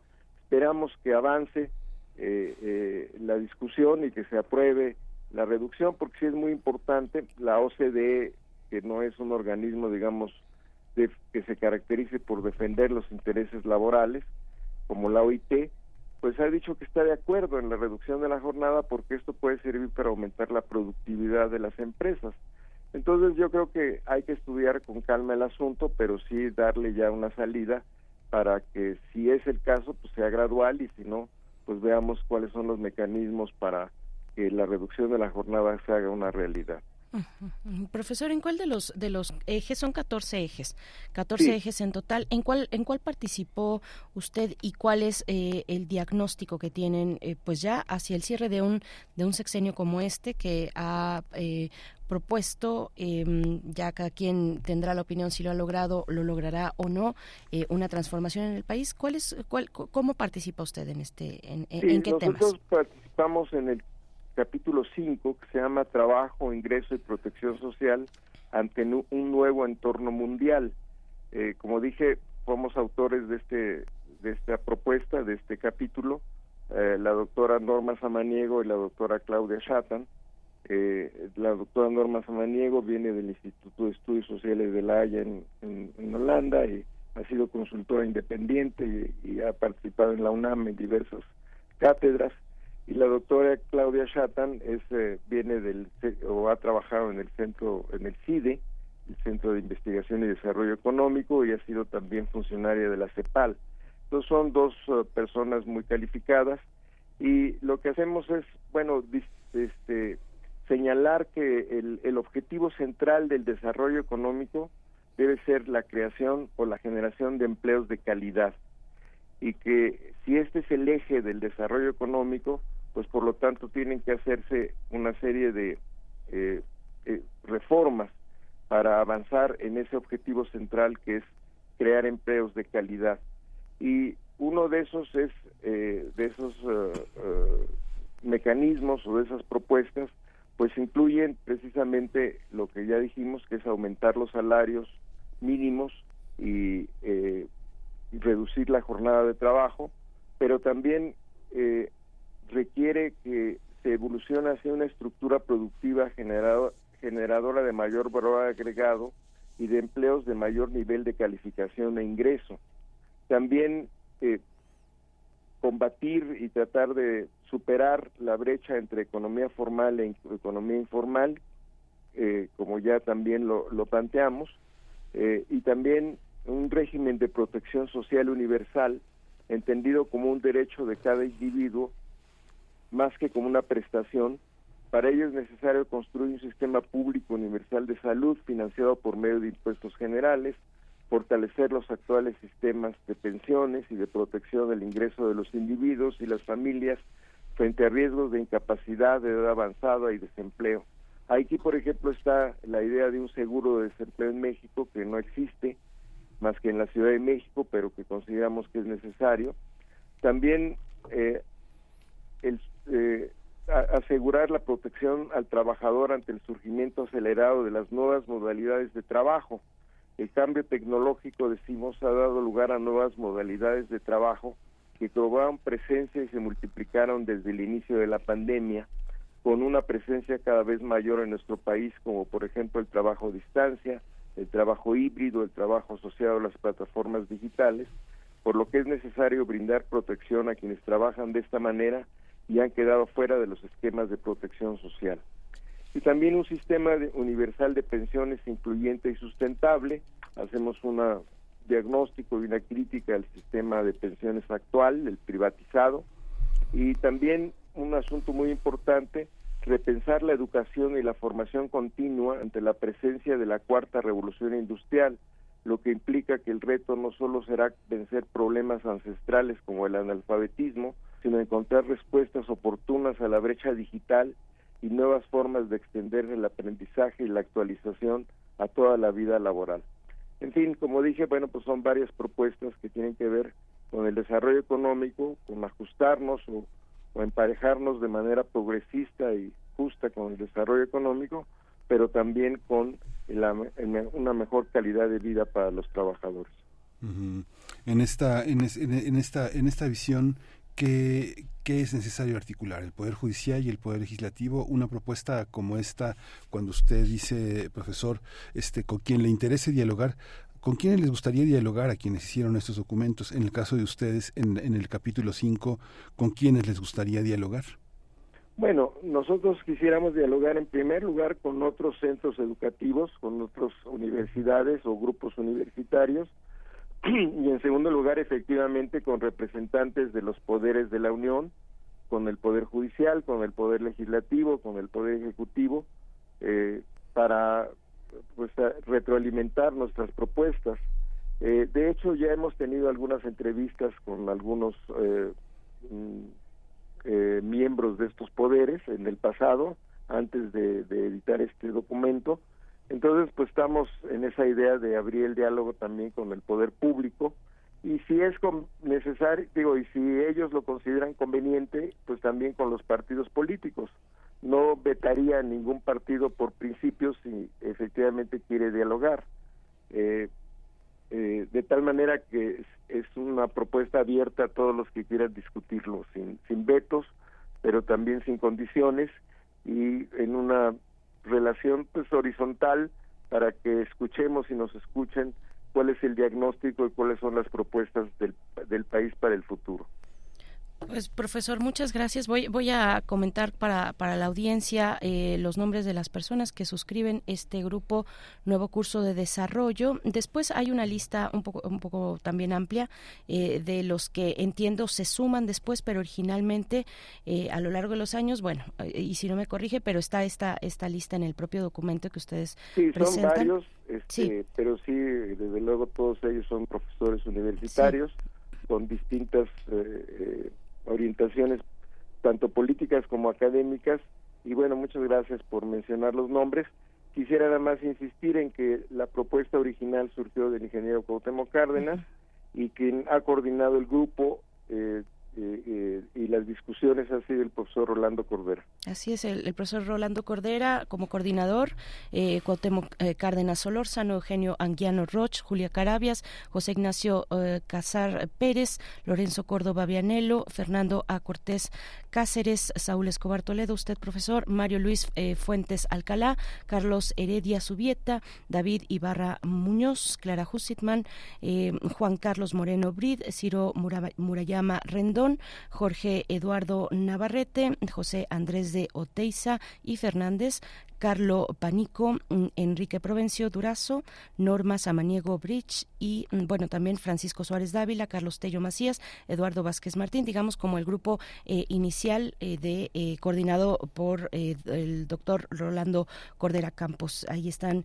y está este documento abierto al público para que se pueda consultar. Profesor Saúl Escobar Toledo, muchas gracias por, por esta participación en, en esta mañana con un documento como este del grupo Nuevo Curso del Desarrollo. Gracias, profesor. Gracias a ustedes. Buenos días. Gracias. Hasta pronto. 8 con 35 minutos. Vamos a hacer una pausa, una pausa musical rápidamente. Eh, seguimos con la propuesta de Bruno Bartra para la trayectoria de Molotov y toca escuchar eh, Perro Negro Granjero, que es, eh, pues como a muchos les sonará, esta, este homenaje canción al perro negro y callejero. Vamos con esto.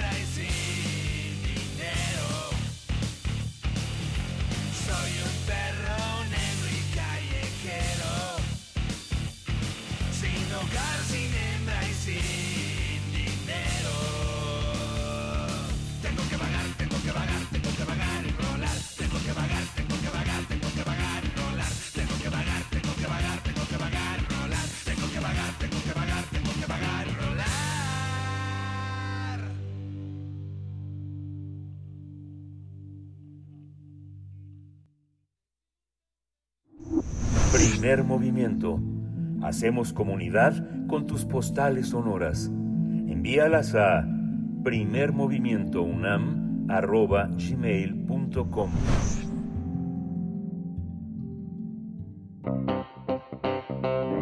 Nota Nacional la Alianza Mexicana contra el Fracking cuestionó el nuevo dictamen de las Comisiones Unidas de Recursos Hidráulicos y de Estudios Legislativos eh, a la iniciativa con proyecto de decreto por el que se expide la Ley General de Aguas que abroga la Ley de Aguas Nacionales. Esto se debe a que dejó abierta la eh, puerta para que el fracking continúe llevándose a cabo en el país, ya que solo se prohibiría utilizar el agua destinada al consumo humano y al riego para esta técnica de extracción de hidrocarburos, por lo que realmente se dejó como está actualmente.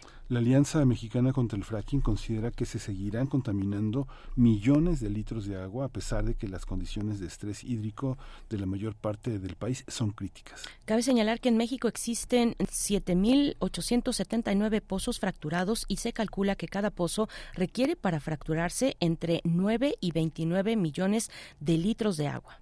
La Alianza Mexicana contra el Fracking es un colectivo de más de 40 organizaciones civiles y sociales que desde 2013 busca prohibir el uso de la fractura hidráulica o fracking. Vamos a conversar sobre este llamado de la Alianza Mexicana contra el Fracking para que sea prohibido el uso de agua para esta técnica de extracción de hidrocarburos. Nos acompaña Alejandra Jiménez, integrante de la Alianza Mexicana contra el Fracking.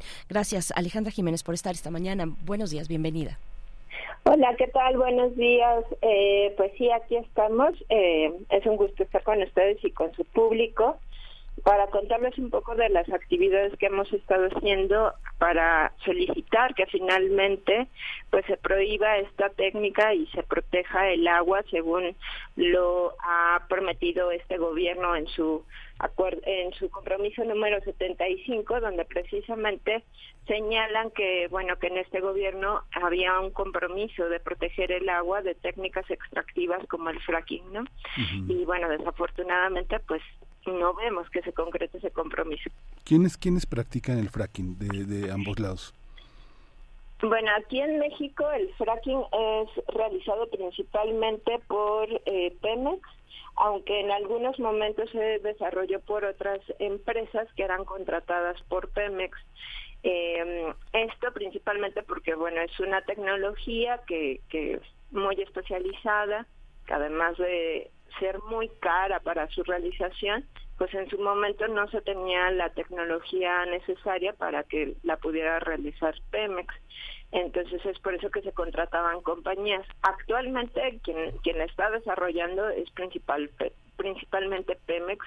En algunos momentos contrata a compañías privadas, pero es principalmente Pemex quien realiza fracking en México.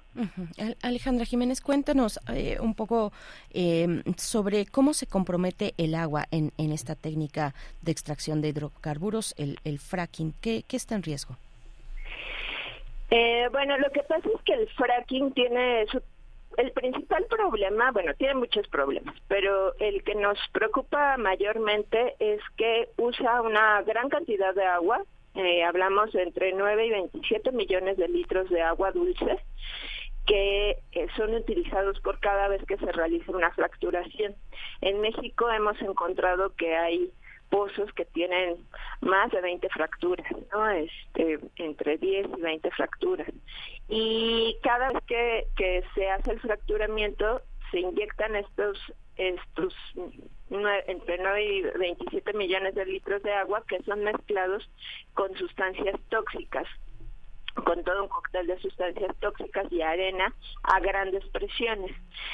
Esto implica que, bueno, de entrada esa agua que es inyectada ya queda totalmente inservible y además de que hay un gran riesgo de que en el momento de que se hagan las eh, las perforaciones, el fracturamiento, hay también grandes riesgos de que eh, se contaminen, de que se contaminen mantos freáticos y, y bueno, bien un riesgo para para el agua, ¿no? Entonces, ese es el principal problema, pero luego también hay muchos riesgos derivados de, eh, de otros momentos en que se está desarrollando la técnica, como que también pues se desprenden eh, bueno, hay fugas, puede haber fugas de metano desde el momento en que se está perforando, pero luego también cuando se está extrayendo y también cuando se transporta pues el hidrocarburo que se extrajo.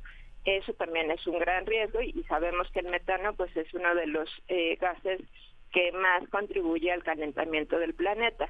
Eh, también otro de los riesgos que, que, se encuentra con el fracking pues es toda la contaminación eh, derivada de, de, las, eh, de los líquidos que se extraen. Al momento de que se extrae el hidrocarburo pues también se, se extraen eh, el agua que ya se inyectó contaminada, pero también salen otras sustancias sumamente contaminantes que estaban dentro de la tierra y que, bueno, a la fecha en México no, no tenemos certeza de qué se está haciendo con esas sustancias que se están extrayendo los pozos que están siendo fracturados. Entonces eso también es un riesgo de, de mucha contaminación por las sustancias tóxicas que de por sí se están inyectando, pero luego también por las sustancias tóxicas que están dentro de la tierra y que salen eh, al momento de la extracción de los hidrocarburos. Entonces, si se dan cuenta, pues sí, hay un enorme riesgo para el agua, pero también se contamina el aire y también se contamina la tierra y también hay un enorme riesgo de contaminación a mantos freáticos. El fracking como una, una, una actividad principalmente eh, gubernamental, que eh, en el caso de la actividad privada, ¿quiénes la realizan y cómo? ¿Cuál es, cuál es la, ¿Cuáles son las consecuencias y dónde, en qué sentidos trabajan? Sí, bueno, aquí no hay ninguna diferencia de si la realiza Pemex o si la realiza cualquier otra compañía. Las afectaciones son idénticas. Al final del día, pues eh, trabajan bajo el mismo esquema legal, pues, ¿no? Que, además es importante decir que hasta la eh, reforma energética desde el 2015 y todas las leyes secundarias que surgieron de esta reforma, pues es que se empezó a regular la técnica, pero la técnica se viene desarrollando desde 2006 en México, sin ninguna regulación, sin información, sin consulta, eh, bueno, así totalmente la ilegalidad. Ahora, pues se realiza supuestamente bajo este marco, bajo este marco regulatorio, pero en los hechos pues hay muchas cosas que, por ejemplo, esto que, que les comentaba de qué está sucediendo con los desechos que no han sido transparentados. Todavía tenemos un enorme problema de transparencia en cuanto cuáles son los pozos que están siendo fracturados en yacimientos convencionales y no convencionales.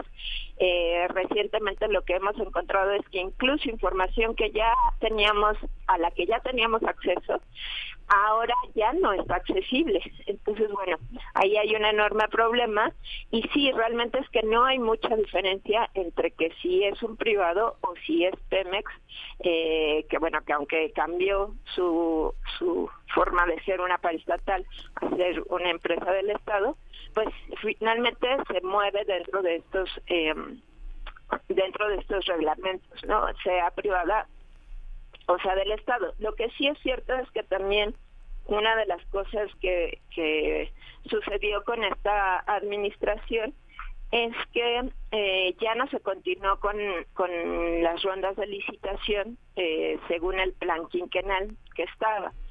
Entonces, bueno, eso de alguna forma frenó que se continuara eh, expandiendo el fracking, ¿no? Como se esperaba que, que iba a ser, como en, lugares como en Texas, ¿no? Donde, bueno, son muchísimos los pozos que existen con fracking y la intensidad que se está desarrollando en Texas, o como en Argentina, ¿no? Donde también, pues, es una intensidad impresionante, mucho mayor a la que se está realizando en México, pero aún así, pues hay un riesgo muy grande al, al agua.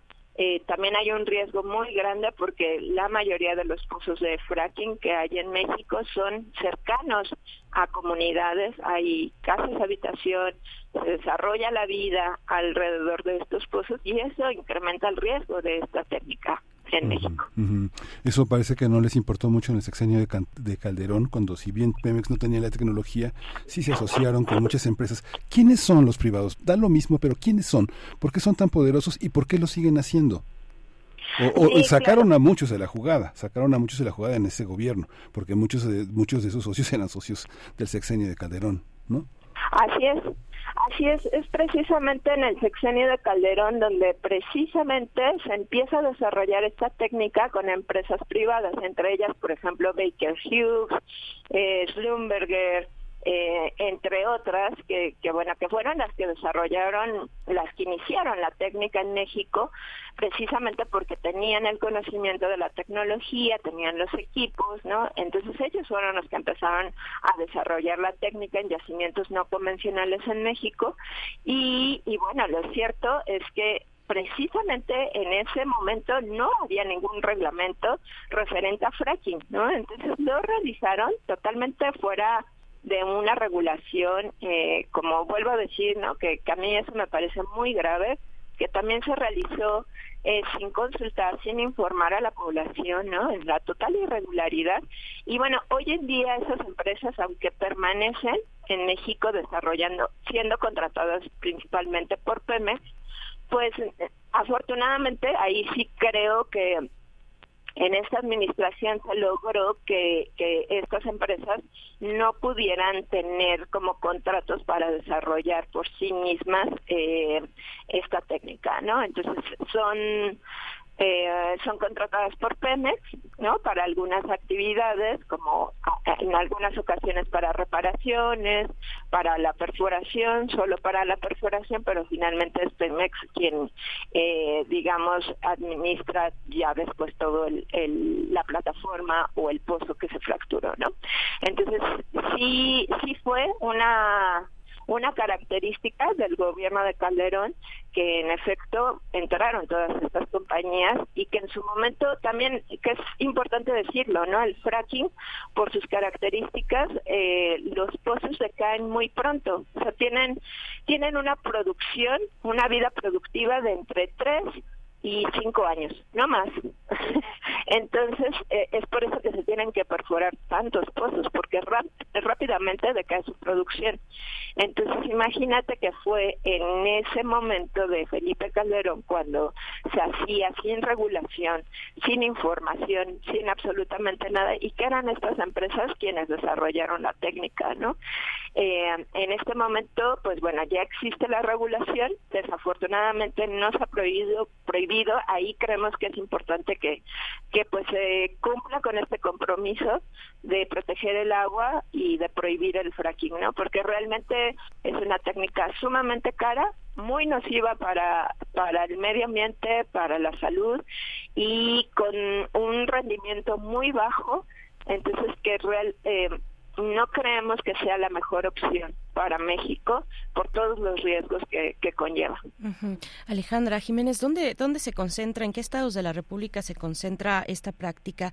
Em, ¿Y qué, qué, qué decir a quien todavía aboga por una práctica de fracking sustentable? eso es posible, a ti seguro pues te, hace levantar las cejas y, y, a mucha gente también, pero ¿qué decir entonces eh, en contraargumentación de quien, de quien promueve un fracking sustentable? ¿Eso es posible? Híjole, no, este, no, no, totalmente no es posible que se desarrolle el fracking sustentable. Es un cuento de hadas, nosotros decimos, ¿no? Porque como les decía, em, se contamina el agua. De entrada, el agua que se inyecta para extraer el hidrocarburo, pues es contaminada por las sustancias tóxicas con las que se mezcla. ¿no? Eh, es un cóctel de más de 700 sustancias tóxicas, entre ellas algunas eh, radioactivas, cancerígenas, que bueno, impiden que esa agua se pueda volver a usar. Eh, entonces eso hace que la técnica sea totalmente insustentable, ¿no? Por la cantidad de agua que es eh, que va a quedar contaminada, eso lo hace totalmente insustentable, por una parte, y por otra parte, por lo que también comentaba de las emisiones de gases eh, metano, que implica, pues, ya toda la técnica, ¿no? Y que eso también la hace insustentable por la característica de que el metano es eh, uno de los gases de efecto invernadero que, que mayormente contribuye al calentamiento global, ¿no? Entonces eso la convierte también insustentable, ¿no? Entonces, por donde le queramos ver, es una técnica que no, sustentable no puede ser, y quien nos lo diga, pues nos quiere contar un cuento chino, este, y no conoce exactamente la técnica, ¿no? Eh, por otra parte, en México el fracking se está desarrollando, se ha desarrollado en el norte del país, se perforaron eh, precisamente durante el gobierno de, de Calderón pozos en Coahuila, en Nuevo León, bueno, en Nuevo León este todavía bueno, no, ya esos ya no están en funcionamiento. En Tamaulipas, en Tamaulipas hay una característica que eh, la cuenca este, Burgos, que es donde se desarrolla principalmente en Tamaulipas el fracking, eh, requiere esta técnica, pero son en yacimientos convencionales. ¿no? Y ahí hay una enorme eh, dificultad porque el gobierno lo que señala el actual director de, eh, el secretario de energía el actual secretario de energía el cambio por Nale lo que señalaba es que en esta región petrolífera de, de la cuenca de Burgos el fracking era necesario por las características de, de la cuenca, ¿no? Pero en, en yacimientos convencionales, es decir, no se desarrolla a tanta profundidad, ¿no? No son eh, pozos de más de 3.000 eh, metros de profundidad como sucede en Cuenca Tampico-Misantla, que es donde también se desarrolla. Esta Cuenca Tampico-Misantla implica los estados de Veracruz, de Puebla, de Hidalgo, San Luis Potosí, y donde se desarrolla, aunque implica todos esos, esos estados, por ejemplo, en San Luis Potosí no se ha desarrollado todavía, en Hidalgo tampoco se ha desarrollado, y donde sí se está desarrollando aún es en Puebla y Veracruz.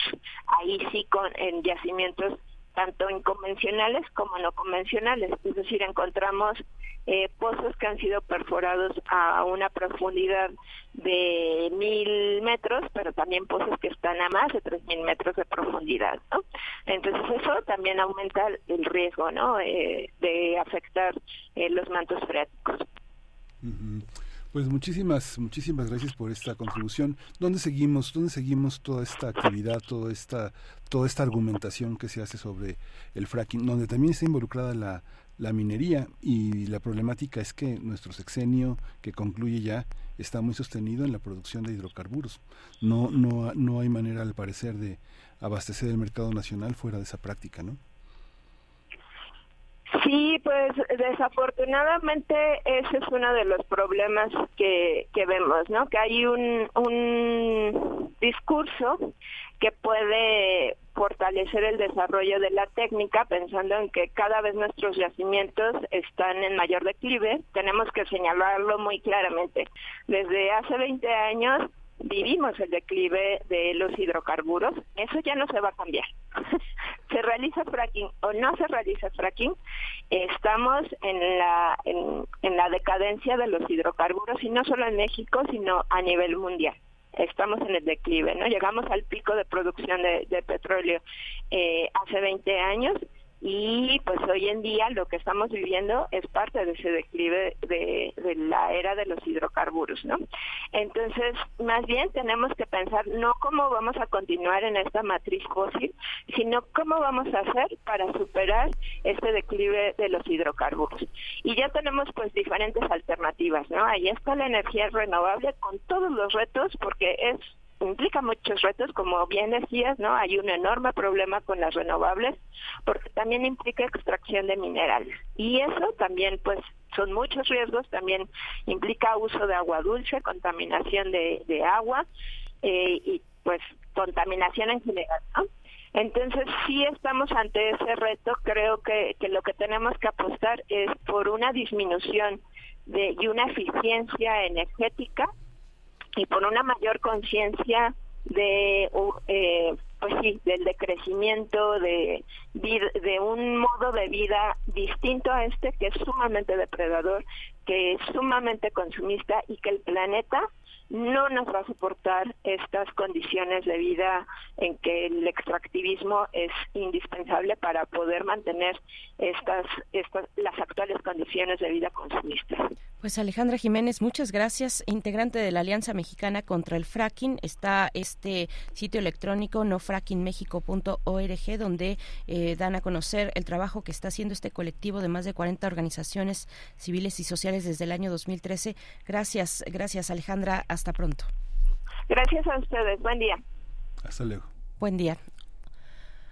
Pues ahí está, esta cuestión, este llamamiento a que eh, en la ley general de aguas, eh, pues eh, quede, quede con una redacción distinta que favorezca o bueno, que impida el uso, el uso del agua para actividades de fractura hidráulica, que se prohíba es lo que pide esta organización, así como para la explotación, exploración y extracción de hidrocarburos no convencionales. Son las 8.59 minutos, el momento de despedirnos de Radio Nicolaita. Eh, les deseamos un excelente lunes. El día de mañana estaremos con ustedes de 8 a 9 de la mañana. Nosotros seguimos en primer movimiento en Radio UNAM. Estamos también en redes sociales recogiendo sus comentarios. A la vuelta eh, hemos de compartir algunos aquí en estos micrófonos. Eh, quédense con nosotros Viene la poesía necesaria, viene la mesa del día y también al cierre eh, Biosfera en equilibrio con la doctora Clementina Kiwa. Son las 8 con 59 minutos, casi las 9 de la mañana. Vamos al corte.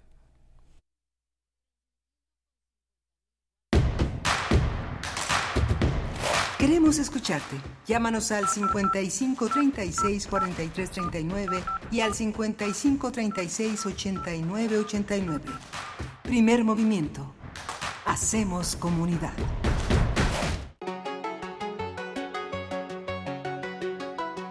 Hay más de una cara en todos los libros y más de una anécdota en sus procesos. Saben las palabras, el amor por los libros en todas sus presentaciones. Lunes a las 18.30 horas, retransmisión sábados a las 17 horas por el 96.1 de FM. Radio UNAM, experiencia sonora.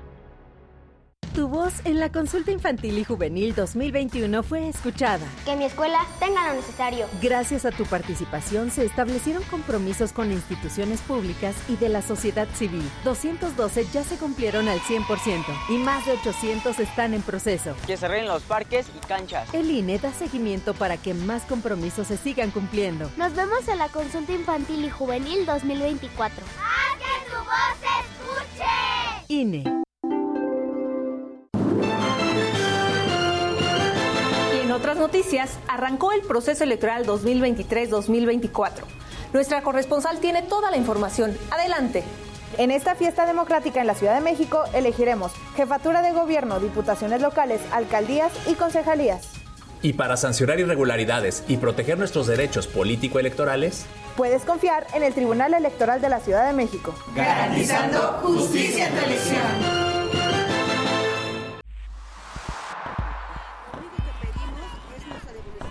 Un mundo raro. Posverdad, voz pandemia y post patriarcado. Una producción de Radio UNAM y la Unidad de Investigaciones Periodísticas de Cultura UNAM. Lunes, 12 del día. 96.1 FM. Experiencia sonora. Por la paz, por la libertad, por nuestro país. Cambiemos el rumbo. Aguascalientes prioriza la seguridad. Su policía es hoy una de las cinco mejor evaluadas de México. Chihuahua es líder exportador y regresaron las estancias infantiles. Guanajuato tiene uno de los mejores sistemas de salud a nivel nacional. Querétaro es el segundo estado más competitivo del país. Yucatán es de los primeros estados con mayor tasa de empleo. Todos tienen algo en común. Todos están gobernados por acción nacional. Cambiemos el rumbo. Habla Claudia Sheinbaum. Cuando llegué a la jefatura de gobierno estábamos en el peor momento de inseguridad en la Ciudad de México. En cuatro años disminuimos en más de la mitad los delitos de alto impacto. Homicidio, robo en transporte público y robo de vehículos, entre otros. Lo logramos con una estrategia, atención a las causas, más y mejor policía, inteligencia y investigación y coordinación con la Guardia Nacional. Seguimos avanzando, conciencia, honestidad, resultados y amor al pueblo. Claudia Sheinbaum, presidenta, precandidata única de Morena. Mensaje dirigido a militantes y Consejo Nacional de Morena. Música que sensibiliza la vida. Asómate a su mundo. Panorama del Jazz con Roberto Aimes. Lunes a viernes a las 19 horas por el 96.1 de FM. Radio UNAM.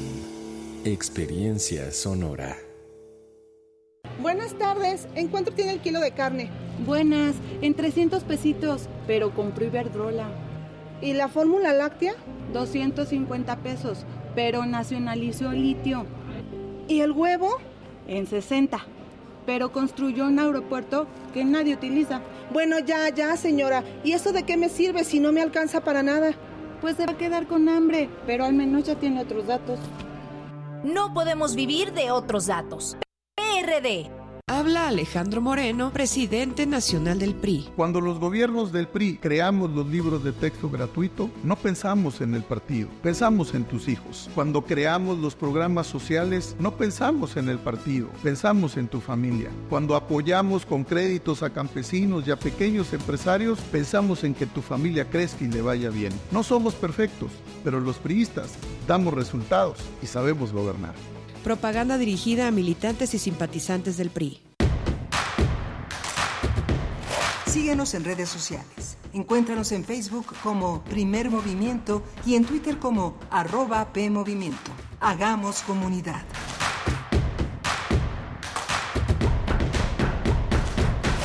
Hola, buenos días. Ya son las nueve de la mañana con cuatro minutos en esta Ciudad de México. Estamos en Primer Movimiento, P Movimiento en Facebook, en Twitter, Primer Movimiento en Facebook. Estamos en Adolfo Prieto 133 en la Colonia del Valle. Quien se salga de la White Web y prenda su radiecito 96.1 eh, de FM, 860 de AM. Está Rodrigo Aguilar en la producción ejecutiva.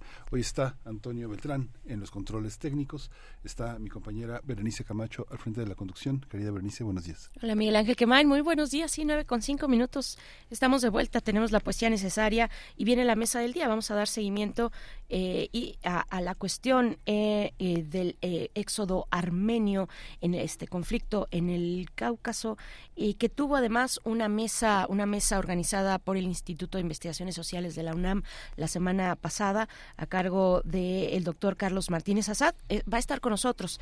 Él es sociólogo, historiador, escritor, académico, investigador en mérito de la UNAM para hablar de la desaparición de Nagorno-Karabaj y el éxodo armenio, esta región ubicada en el Cáucaso, que cuenta, cuenta con una historia de conflictos étnicos, eh, esta disputa entre Azerbaiyán y Armenia, ambas ex repúblicas soviéticas. Bueno, pues vamos a tener esta perspectiva de lo que ocurre con un tema que pues eh, eh, ha tenido ha tenido poca difusión, poca poca atención mediática en la comunidad internacional, pero que está ahí con este episodio que está obligando a un éxodo armenio y que bueno vamos a tener vamos a tener la participación y el análisis el balance del doctor Carlos Martínez Asad esta mañana y vamos a tener el cierre de esta emisión con Biosfera en Equilibrio, la sección de todos los lunes. Gutapercha, un polímero vegetal que revolucionó la práctica odontológica y los telégrafos transoceánicos, es el tema que desarrollará hoy Clementina Equigua, bióloga y doctora en ciencias por la Facultad de Ciencias de Luna. Bien, pues eh, algunos, algunos de los comentarios esta mañana. Eh, Rosario Durán nos desea una semana muy especial y feliz lunes. Y respecto a los temas del fracking, dice Daniel Manzano, es difícil aceptar que aunque venga de otros sexenios, el, el tema del fracking, porque bueno, aquí entre paréntesis y, y, en, y en la hora anterior, perdón, que lo tratábamos con Alejandra Jiménez de la Alianza Mexicana contra el Fracking, eh, pues eh, haciendo un recorrido mínimo histórico reciente, eh, sabemos que el fracking tuvo su, su momento potente durante el sexenio de, de Calderón, de Calderón y nos dice, pero bueno, el tema lo tenemos ahora, aquí, hoy y ahora en este año 2023 y hacia el 2024 y en adelante. Y dice Daniel Manzano, es difícil aceptar que aunque venga de otros sexenios el problema, el actual es el actual de la 4T no pueda resolverlo ni cumplir eh, con sus compromisos presidenciales. Eh, R. Guillermo, sobre los temas del nuevo curso del desarrollo, estas propuestas de un conjunto de académicos y académicas eh, de varias universidades, nos dice los puntos tratados han sido plataforma electoral de políticos desde hace mucho, paternal y populista. La lista de firmantes contiene varios, dice, entre comillas, demonios y bueno, pues aquí nos da como, también compartimos con ustedes, incluso en la misma charla con el doctor, el profesor Saúl Escobar Toledo, son muchos los nombres, pero eh, por supuesto que destacan algunos que han estado en, en tensión mm, durante este, durante este sexenio y que, eh, bueno, ya compartimos con ustedes. Pueden, pueden acercarse si tienen interés a este documento publicado recientemente, propuestas para los próximos años del grupo Nuevo Curso de Desarrollo, pues a las redes sociales de este curso. Fue, fue publicado en octubre de este año. Este, este, pues, este diagnóstico también y una serie de temas enlistados eh, que tiene que ver con las condiciones eh, de México y el diagnóstico que hacen de estas condiciones los integrantes de este grupo mm, nuevo curso del desarrollo. Eh, pues está, está en la web para que lo puedan consultar en la página nuevo curso de desarrollo.unam.mx en la sección de documentos, ahí lo van a encontrar para su consulta, Miguel Ángel. Sí, muy muy importante este documento que comentábamos con Saúl Escobar. Es la plataforma es una plataforma que eh, que de, de frente el desarrollo de una manera de gobernar con sus claroscuros, como bien decían los comentaristas eh, de, eh, en nuestras redes sociales. Justamente hay una hay una parte en la que se, se quiere correr, pero hay una pierna más corta que otra son necesarias las muletas, hay que llegar a algunas eh, elevaciones con silla de ruedas empujándola desde muy abajo con alguien que acaba de dejar las muletas. Es, es una situación muy difícil para el país con muchos parches, con muchos claroscuros también que unos iluminan y otros oscurecen. Es una situación difícil, pero la idea es contribuir al debate, contribuir a la discusión y como decía Saúl Escobar, buscar los interlocutores que sean también capaces de, de proponer un cambio y de generar un discurso eh, social, eh, líderes sociales, eh, bases sociales son muy importantes en estos momentos, críticas e independientes. Sí, en todo, lo, en todo caso lo que proponemos acá es, al difundir estos materiales, es que ustedes los puedan consultar y se hagan su propia idea y su propia opinión de pues todos estos temas importantes.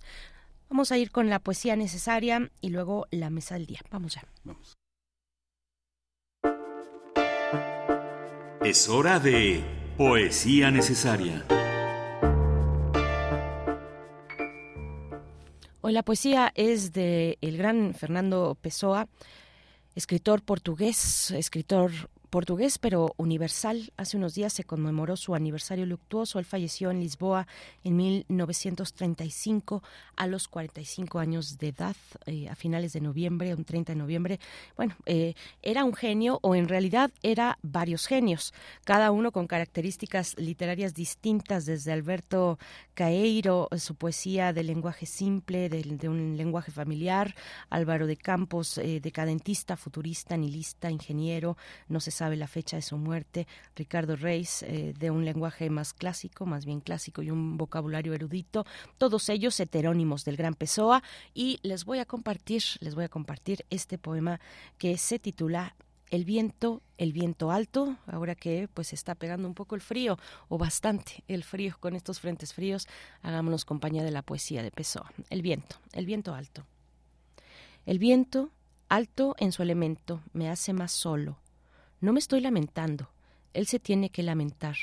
Es un sonido abstracto, insondable, venido del elusivo fin del mundo. Profundo es su significado. Me habla el todo inexistente en él. Cómo la virtud no es un escudo y cómo la mejor, la mejor es estar en silencio.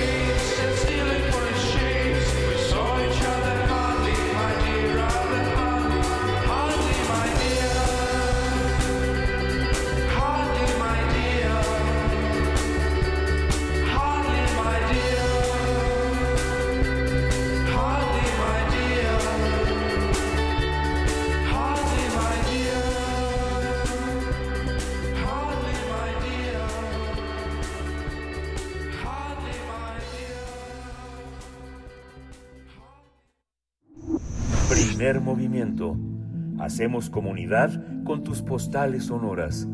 Envíalas a primermovimientounam.gmail.com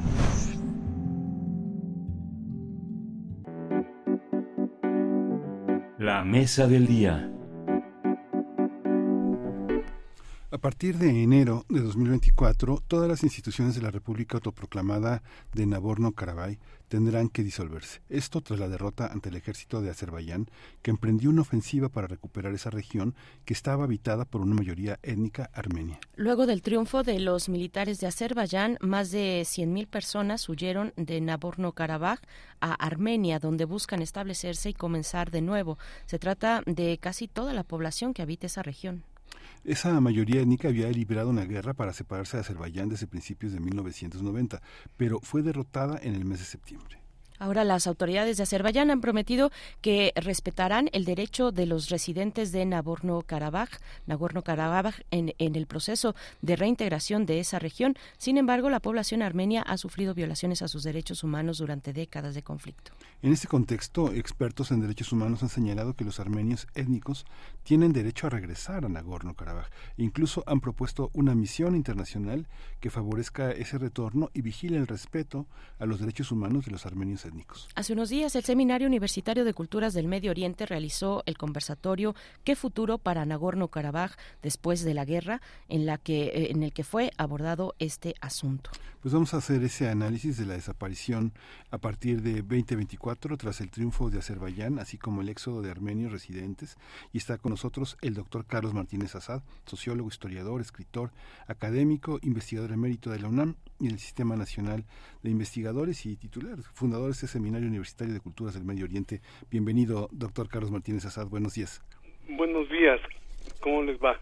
Gracias, doctor. Muy bien, muchas gracias. Con mucho gusto de saludarle de nuevo en estos micrófonos. Pues eh, cuéntenos cómo, cómo, entender este, cuál, cuál es el, el, origen o los componentes fundamentales del el origen moderno de este conflicto. ¿Es una cuestión de partición territorial eh, luego de la caída de la, Correcto, de la Unión qué bien que hable del, del origen moderno, porque uh -huh. estamos eh, otra vez en, en, en, en, una, en una tierra con una historia muy, muy amplia es decir, eh, Armenia es un territorio muy conocido desde la antigüedad y, y, destaca además por ser el primer la primera entidad política que se definió como cristiana en el siglo III.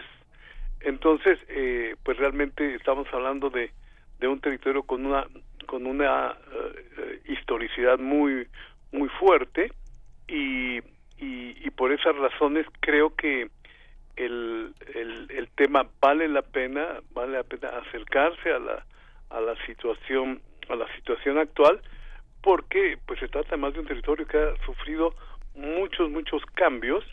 Eh, para para comenzar pues podemos establecer la relación que tiene con con el con el, el, el fin del imperio otomano algo que lo relaciona también con, con los otros, eh, con, con, países donde hay ahora problemas como Israel y, y, y, Palestina, porque justamente en el momento de la, de la caída del imperio, Armenia también es eh, sufre las, las consecuencias de esto y el territorio comienza a, a dispersarse y a ser disputado en, en ese momento pues principalmente entre entre bueno Turquía que se conforma también a través de de, los tratados que surgen luego de la caída del imperio y, eh, y Armenia para para 1920 eh, para inicio de los años 20 del siglo pasado ya está en el ámbito de la de la Unión Soviética es decir con con la creación con la creación de Rusia eh, Armenia va va a formar parte de una de una república. La, la, el, el, cómo, cómo la, la historia da da estas vueltas de ser parte del imperio de ser un, una entidad cristiana eh, pues está en medio del islam y luego después va a estar en medio de la del mundo del mundo comunista del mundo agnóstico podríamos podríamos decirlo, este, cuando menos. ¿no? Entonces, el, el, el problema es este desplazamiento de, de, de, lugar en el que en el que tenía más influencias a eh, a esto que, que está en el en el Cáucaso es decir desplazado eh, del, de lo que fue del, de lo que es el, el Medio Oriente y más el, el Medio Oriente que, que cambia con, con la caída del imperio y la formación de, de todos los nuevos países de todos los nuevos países en, en, la región pero bueno ahí el, el, el asunto es cómo cómo finalmente ya en, en la dinámica del Cáucaso queda integrado o queda colindante con la República de Azerbaiyán, una república fundamentalmente compuesta por musulmanes. Y, eh, y bueno, esto va, va a generar siempre una, una tensión que se va a expresar ya al final del siglo del siglo pasado, en los años 80, en, en este separatismo que quieren el, los armenios de Nagorno-Karabaj. Es decir, los armenios se han posesionado de, de, una parte colindante de, de Azerbaiyán y, y han, ya han establecido ahí una, una población, pues una población amplia que, eh, que va a estar que va a estar reclamando el ese, ese ese pequeño corredor de Nagorno-Karabaj, lo que se llama el Alto, el Alto Karabaj, eh, para, eh, para eh, buscar su, bueno, podríamos decir, su anexión con Armenia, aunque no han sido muy claros respecto a eso, pero creo que al final de cuentas eso es lo que eso es lo que se buscaba, ¿no? La integración con Armenia, lo cual para Azerbaiyán significaba una pérdida de territorio que no estaba que no estaba dispuesta a aceptar. Bueno, el, problema viene viene entonces eh, la guerra que se que se va a desarrollar en esos en esos en esa en esos tiempos entre 1990 ya 1989 1991 donde hay derrotas en ambas partes eh, pero eh, como sea Azerbaiyán eh, tiene un un ejército un ejército más más fuerte pese a, ser un país con con menos habitantes de Armenia.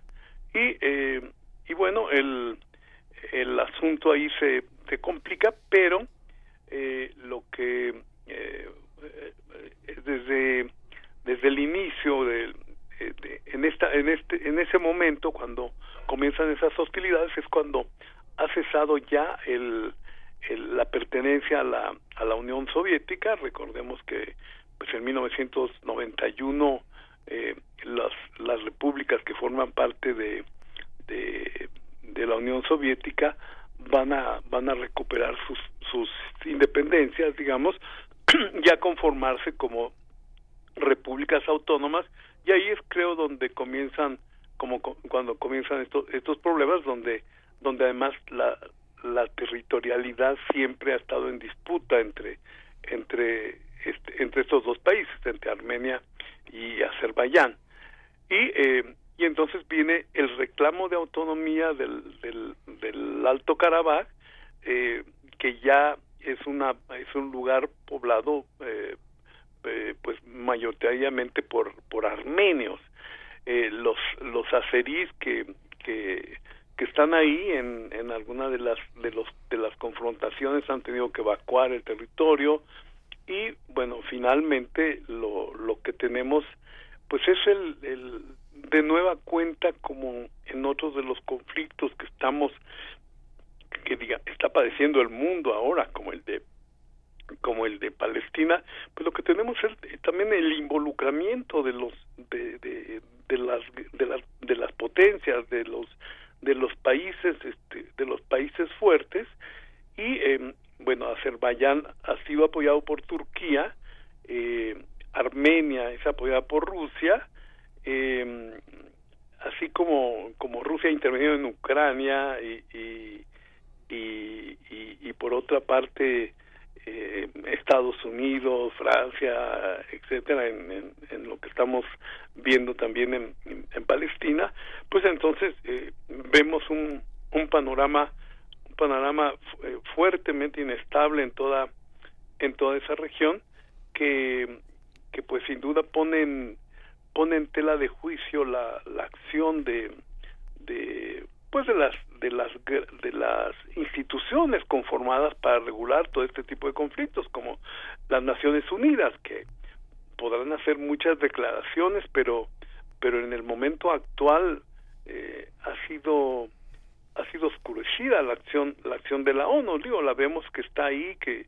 que hay declaraciones etcétera pero pero que alguien alguien la tome en cuenta las eh, los acuerdos a los que llegan ahí y tal no no parece el lugar. Creo que está creo que está muy disminuida en la en, el tiempo actual por todos estos conflictos y creo que eso que eso es es, es muy importante y sobre todo se va a expresar en en la pérdida finalmente de Nagorno-Karabaj que eh, pasa eh, completamente a, a ser de Azerbaiyán provocando la, migra, la, la, fuerte migración de todos los armenios que vivían ahí eh, hacia, hacia el territorio de, de Armenia, pero, pero finalmente con pues, las consecuencias de, todo esto, que, que, que cientos de miles de personas se desplacen de, de un día para otro eh, en, un, en un territorio como ese, pues, pues significa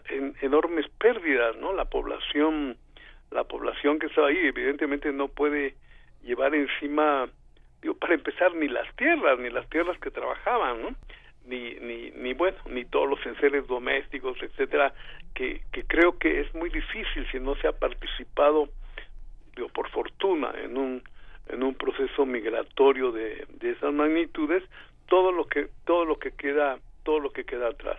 Pero finalmente aquí en Nagorno con la con la con el apoyo de, Rusia, el acuerdo de Turquía, eh, pues eh, Nagorno Karabaj que que que hace unas hace unos años luchaba por ser reconocido como un país independiente, como un nuevo país que tuviera asiento en las Naciones Unidas, finalmente es condenado a desaparecer el primero de enero de 2024, el año próximo. Entonces, es, para mí ha, sido muy, muy, muy fuerte el seguimiento de lo que ha acontecido ahí, porque me encontré con, con esta región, con Nagorno-Karabaj, cuando, cuando investigando lo que estaba sucediendo en el mundo, me, eh, me di cuenta que había muchos países, eh, muchas propuestas de países nuevos. El siglo el siglo XX, como lo he dicho en algunos trabajos, es muy impresionante porque es, es, la construcción de las naciones eh, eh, más importante de, toda la historia, porque pasamos de una cincuentena de países al comienzo del siglo a casi 200 al finalizar el siglo. Y entonces en esa búsqueda de los nuevos de nuevas entidades que, que sigue habiendo ahora, nuevas entidades que reclaman su ser considerados países y miembros de la ONU, pues Nagorno, Nagorno Karabaj estaba entre estos y finalmente, bueno, está echado de esa lista y el acuerdo al que al que se llegó es que eh, ese corredor tenía que ser abandonado completamente por los por los armenios para ser ocupado por por los azeríes. Y eh, y pues esa es la la situación. Realmente realmente muy muy muy muy extraño que que un que un país o por por pequeño que sea eh, se decide se decida en en las en, en, en los eh, escritorios de las grandes potencias potencias que eh, este territorio está condenado a desaparecer. Bueno si se quiere es esto también es importante porque porque se parece otra vez mucho al momento de la caída del imperio y la conformación de todos estos países, donde fueron los británicos, los franceses y Estados Unidos los que decidieron qué países se hacían y cómo dibujaban esos países que eh, provocando muchos de los de los conflictos que actualmente que actualmente tenemos esta cuáles cuáles van a ser las consecuencias de esta de este cambio en 2024, Carlos. Finalmente lo que tú señalas también, y en parte de lo que está concentrada es tu obra, es en, en, buscar las redes, los mundos subterráneos y las conexiones que hacen posible la música, la literatura, el arte, las transformaciones, pero eh, eh, en esta cuestión tan materialista, tan eh, política, ¿cuáles, ¿cuáles observas que van a ser las consecuencias? Claro, bueno, en, este, en lo que concierne al a, a, lo que preguntas y lo que es también una de nuestras preocupaciones, pues sí, es, es difícil hablar de la, de, de la cultura cuando estamos enfrentando eh, los, los problemas de, de, las guerras, de las persecuciones, y, eh, y, y bueno, y pese a todo, pues hay una, hay una constante, constante preocupación por, por la por, por lo que ahí por lo que ahí se produce la, la literatura armenia por ejemplo poco conocida poco conocida en México tiene tiene tiene muchas eh, eh, muchas muchas personalidades con enormes cualidades y, y bueno el eh, en, en música pues recordemos por ejemplo algo que es interesante porque porque comparte el apellido del actual presidente creo de, de de, de Armenia, es eh, que Hachaturian, que es el que nos recuerda al compositor que, que, creo que muchos muchos conocemos. Eh, pero pero pues sí en el en este en este ámbito actualmente pues creo que lo que lo que preocupa es que, que, que estos territorios estén en paz y, eh, y puedan también aspirar a, a vivir eh, en otras en, otras condiciones y desde luego eh, con las con las condiciones que les permitan actuar eh, actuar también para los objetivos culturales que que han perseguido de manera muy muy fuerte en todo en todos estos en todos estos ámbitos. Pero en efecto en efecto ahorita ahorita pues hay una la, hay una enorme preocupación por lo que por lo que por las noticias con las que nos despertamos a diario respecto a a la incapacidad de de llegar a, acuerdos en una en, en particularmente en, en, Palestina e, e Israel ahora donde donde no entendemos por qué este esta disfuncionalidad de la que hablo de la ONU no ha podido presionar para de, de verdad llegar a acuerdos ahí que permitan que, toda esta población viva viva en paz y, y dedicada a lo que a lo que podría ser eh, pues la, vida cotidiana que, que permite también eh, que permite también el, el, la posibilidad de, de de, dedicarse a, diferentes menesteres que no sean el, el de estar preocupados por su propia seguridad y, y por lo que van a comer el día de mañana eh, o, el, día de hoy, ¿no? Porque están realmente al día en, en, lugares como Gaza, todos lo sabemos, y, eh, y pues la verdad es que, que incluso para el seminario que coordino de, de culturas del Medio Oriente eh, ha sido difícil en estos momentos eh, realizar las actividades que, que, que, veníamos realizando también donde dedicábamos mucho mucho al cine a la literatura eh, al arte en general y, y, pues ahora la verdad es que la drástica situación actual pues nos nos nos está desplazando a, a mantener la atención en lo que en lo que allí en lo que allí sucede.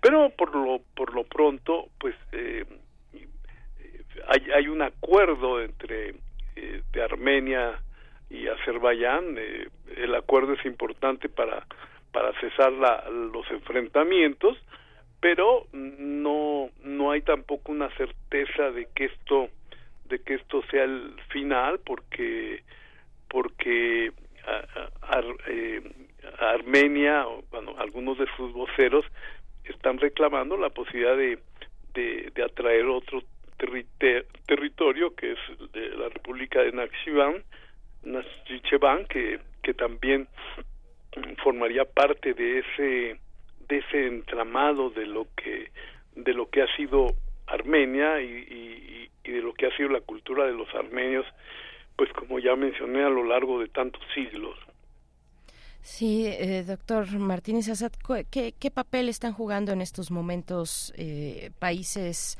como, como Rusia, como Turquía, ¿qué, ¿qué, se prevé para, pues en realidad es un, es un mes, al menos la fecha que se tiene, enero del 2024, cuando se van a disolver las instituciones de Nagorno-Karabaj. ¿Qué, ¿Qué decir de, de Rusia y de Turquía, principalmente? Eh, bueno, Rusia como lo mencioné en un momento, eh, ha, sido el, aliado de, Armenia eh, y, Turquía pues ha sido el, mayor apoyo de Azerbaiyán. Y, eh, y pues en este momento han llegado a, una negociación donde donde han aceptado donde han aceptado que que finalmente Nagorno Karabaj es parte de Azerbaiyán que, que, en términos territoriales lo era, pero pero al ser al ser como un corredor entre entre dos dos eh, dos asentamientos fuertes de armenios, la, la misma República de Armenia y eh, y justo esto que se llama Nagorno Karabaj que está que está insertado en en, en Azerbaiyán.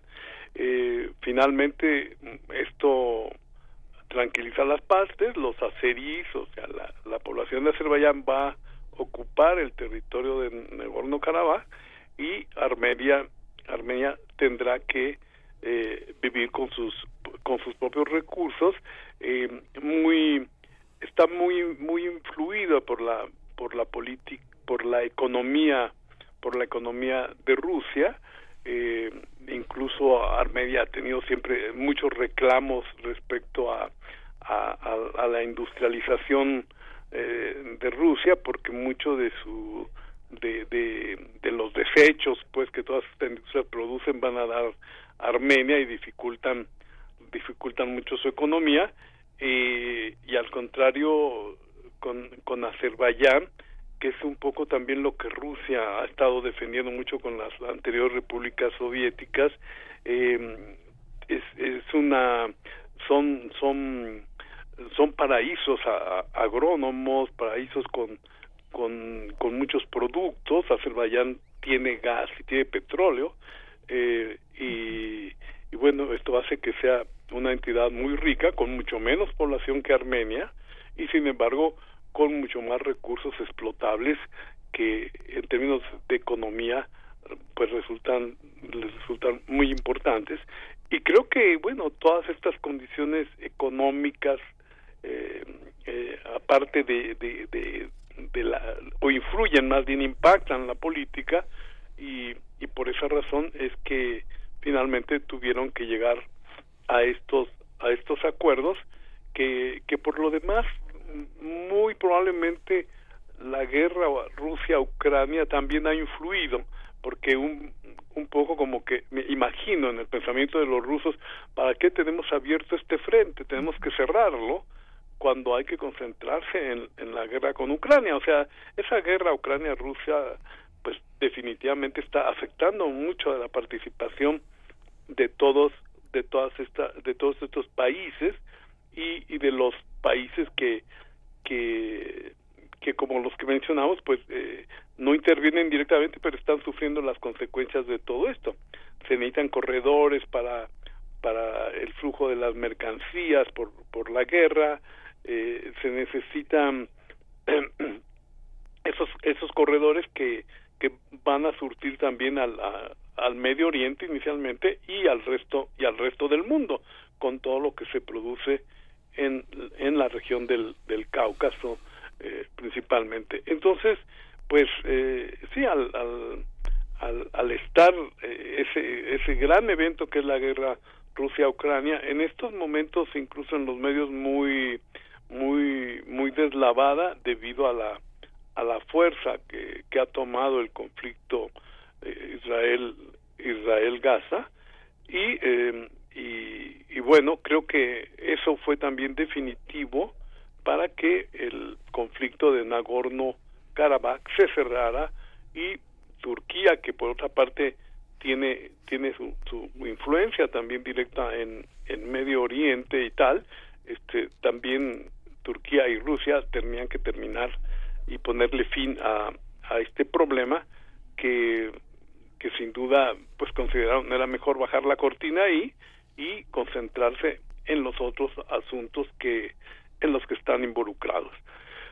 Entonces creo que creo que el destino de los armenios de Karabaj pues tendrá que ser la integración al al conjunto de Armenia y, y, y hay algún hay alguna incógnita sobre Armenia cómo se las va a arreglar todavía en el futuro en el futuro cercano porque el ingreso de una población de esa magnitud pues, también significa problemas importantes para para la economía integrarlos crear más empleos etcétera este, eh, que, que, tengan vivienda donde poder llegar todas estas familias desplazadas etcétera.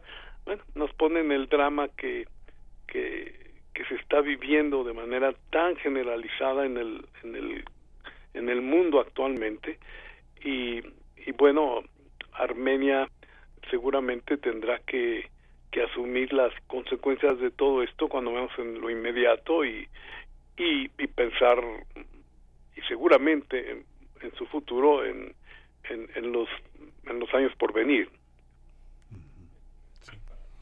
Pues Carlos, muchísimas gracias por todo este panorama de este que, que yo creo que habrá que seguirlo enriqueciendo este año. Eh, el seminario es una oportunidad muy importante. Tu obra que está este accesible y, y, viva para los lectores también es una manera de aproximarnos. Ha habido también otras aproximaciones en otras lenguas. Quienes las frecuenten podrán darse cuenta de la profundidad que tiene que tiene este, esta consecuencia. Muchas gracias siempre por tu No, pues muchísimas gracias a ustedes y, siempre mis felicitaciones por, por de veras ampliar el, el panorama y hacernos ver también otros otros lugares de, de este mundo que habitamos y no concentrarnos solamente en lo más inmediato y, y ver la riqueza y todo lo que lo que todos los significados de, de, de otros países, de otras lenguas, de otras religiosidades, de otras etnicidades, etcétera, etcétera. Así es que pues muchas gracias a, a Radio UNAM y, y gracias a ustedes dos por permitirnos esta cobertura. Gracias. Al contrario, muchas gracias. Hasta pronto, doctor Carlos Martínez Azad. Eh, vamos, vamos a cerrar este tema, bueno, con esa eh, posibilidad, ese, esa invitación a dar seguimiento hacia el próximo año, tanto, bueno, particularmente de, de, los temas que se exponen en el Seminario Universitario de Culturas del Medio Oriente que coordina el doctor, el doctor Martínez Azad. Este tema que, que, que sale ya desde hace un par de meses, un poco más tal vez, eh, sobre, sobre esta otra región, la República Autónoma de um, Nojichevan, que está también en esa, en esa mira para, eh, para, eh, pues, es, eh, para Azerbaiyán y para Armenia pero bueno estamos estamos con este con este tema dándole seguimiento. Será en enero del próximo año cuando quedarán disueltas las instituciones de la República eh, de Nagorno Karabaj nosotros haremos una pausa musical. Seguimos en la revisión de la um, trayectoria de Molotov y toca toca escuchar Frijolero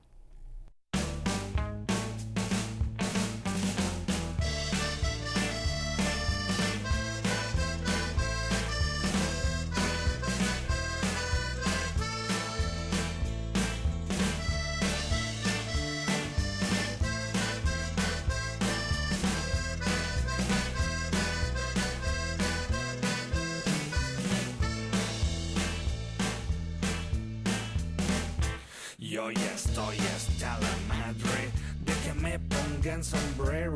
Escucha entonces cuando digo, no me llames frijolero. Ya que exista algún respeto, no metamos las narices. No que inflamos la moneda, haciendo guerra a otros países. Te pagamos con petróleo o intereses nuestra deuda. Mientras tanto no sabemos se queda con la feria. A que nos hagan la fama de que somos vendidos droga que sembramos, ustedes son consumidores.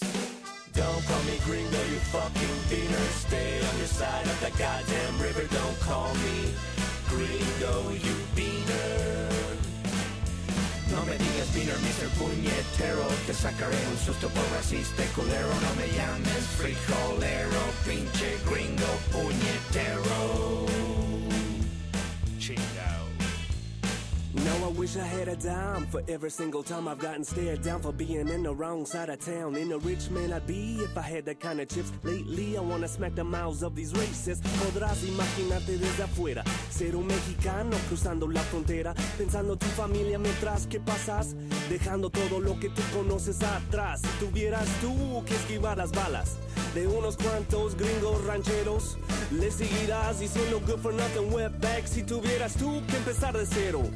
Why don't you look down the way your feet is planted That US soil that makes you take shit for granted If not for Santa Ana, just to let you know That where your feet are planted would be Mexico Correcto Don't call me gringo, you fucking beaner. Stay on your side of that goddamn river. Don't call me gringo, you beaner.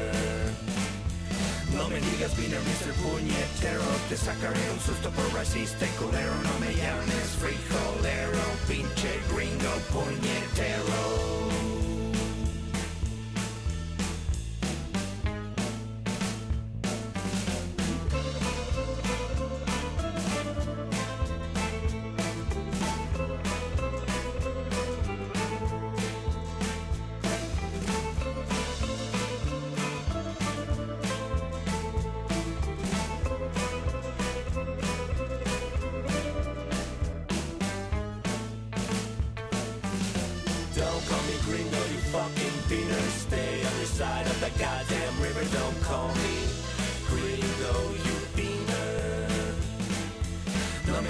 Mr. Puñetero. Te sacaré un susto por racista y culero. No me llames frijolero, pinche gringo. Puñetero.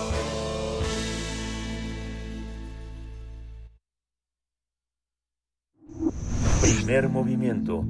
Hacemos comunidad con tus postales sonoras. Envíalas a primermovimientounam.gmail.com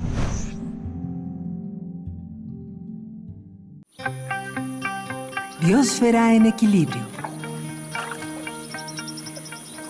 Nos encontramos al cierre de esta emisión de lunes con la doctora Clementina Equigua, bióloga, doctora en ciencias, divulgadora científica desde el Instituto de Ecología y también desde aquí, desde Radio UNAM, eh, para hablarnos de mm, gutapercha, un polímero vegetal que revolucionó la práctica odontológica y los telégrafos transoceánicos. A ver, ¿de qué se trata, doctora Clementina Equigua? Qué gusto. Muy buen día. ¿Cómo estás? Buen- muy buenos días, ¿cómo están? Muy bien, Clementina, con mucho gusto de escucharte y con muchos enigmas con tu propuesta.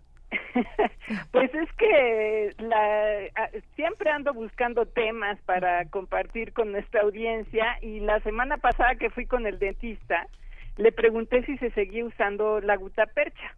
Es, eh, yo me acuerdo cuando era chica que mi mamá siempre me decía, ten cuidado porque se te va a botar la gutapercha eh, cuando me arreglaban alguna de las muelas siempre me pareció el nombre muy chistoso y pues por alguna razón todavía lo recuerdo. Entonces le pregunté de eso y me dijo, ay, eso pues ya no se usa. Y me dice, por lo menos yo nunca lo he usado. Y pues le decía yo si esa ese material sabía que era de origen vegetal y me decía, no, pues no, no sé. Mm, pues, yo nunca lo he usado, realmente no sé nada de eso. Entonces, pues obviamente llegué con la curiosidad en la casa, a, la casa y por supuesto hice una simple búsqueda en Google que me llevó a Wikipedia y en donde sí encontré a, la, a la gutapercha y confirmé lo que yo pensaba que es que era de origen vegetal, que se extraía de un árbol. Este árbol pertenece a la especie Palacium guta, que está en la familia de las apotáceas y es nativa del archipiélago de Malasia. Las apotáceas, para ponernos a tono, son árboles de arbustos que se distribuyen en los trópicos de todo el mundo.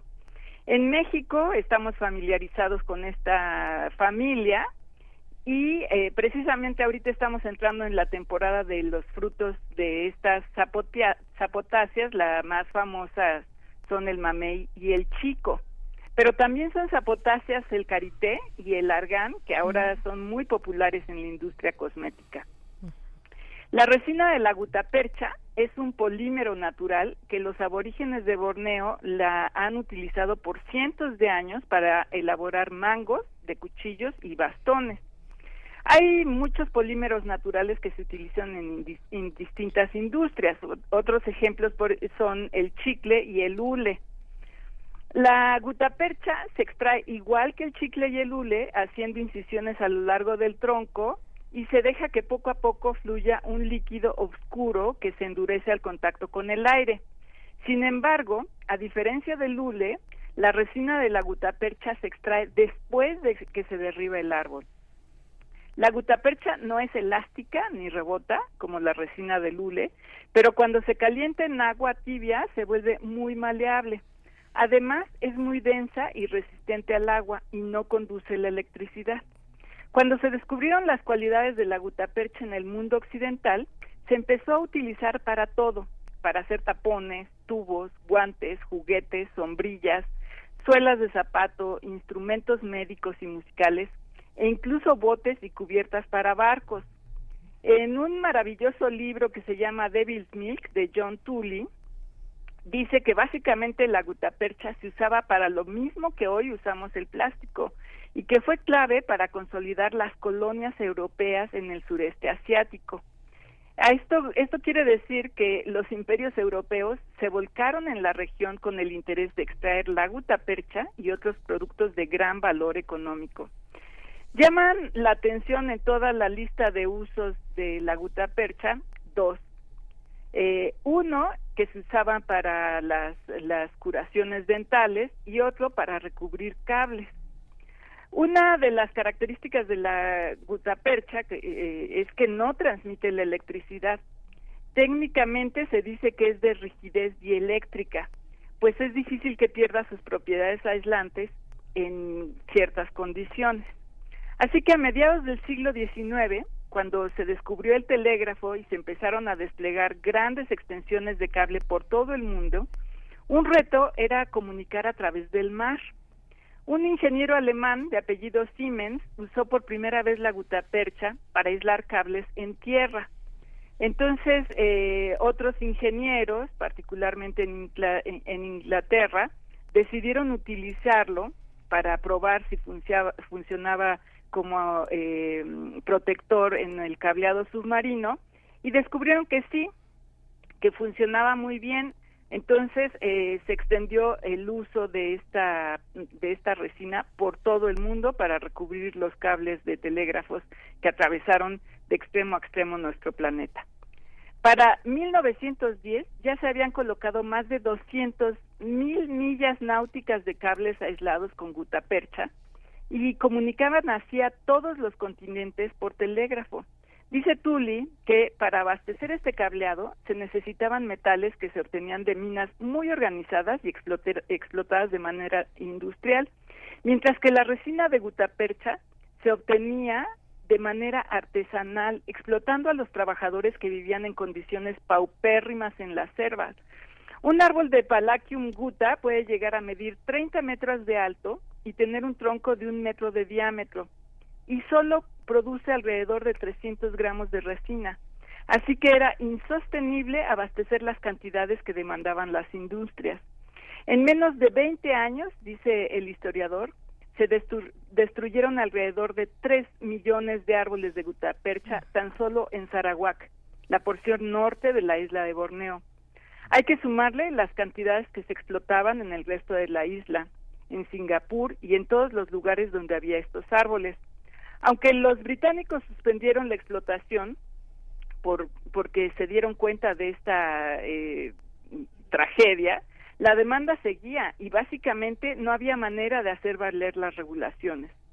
Un problema inherente a la explotación de la gutapercha era que los trabajadores que extraían la resina lo hacían de la única manera que sabían hacerlo para su uso, y es derribando el árbol y luego haciendo las infusiones en el tronco para obtener la resina. Este era el método que habían usado por siglos para sus necesidades personales, no para abastecer una industria que demandaba de millones de toneladas al año. La extracción de gutapercha del medio silvestre fue disminuyendo, por supuesto, ¿no? Por, por esta tragedia ambiental, pero afortunadamente surgió un método alternativo, alternativo a, casi finales del siglo XIX y Eugene Cerrulas desarrolló un método para extraer la resina de gutapercha más eficientemente. El método consistía en picar las ramas y hojas y luego se trataba con ácido. El líquido obtenido se calentaba durante unos 20 minutos para concentrar la resina. También se establecieron plantaciones y se restringió la explotación de los árboles en la selva. Con el paso del tiempo y la llegada de la Segunda Guerra Mundial, surgieron los plásticos sintéticos y las telecomunicaciones inalámbricas, por lo que se fue dejando de lado la gutapercha. Por eso es que no estamos tan familiarizados con ella. Eh, esto es, pues básicamente cayó en el olvido. Bueno, no del todo. Este maravilloso material se sigue utilizando en la medicina, particularmente se usa para obturar raíces de las piezas dentales que han sido sujetas a endodoncia. Esta práctica ya se ha extendido por más de un siglo. En un artículo reciente en la revista Endodontología de la India, reconocen a la gutapercha como un material indispensable para las endodoncias por sus propiedades únicas.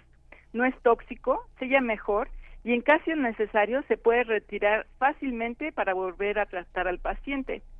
Tampoco se usa pura, se usa mezclada con otros compuestos que mejoran sus cualidades, entre ellas se le añaden antibióticos para combatir infecciones.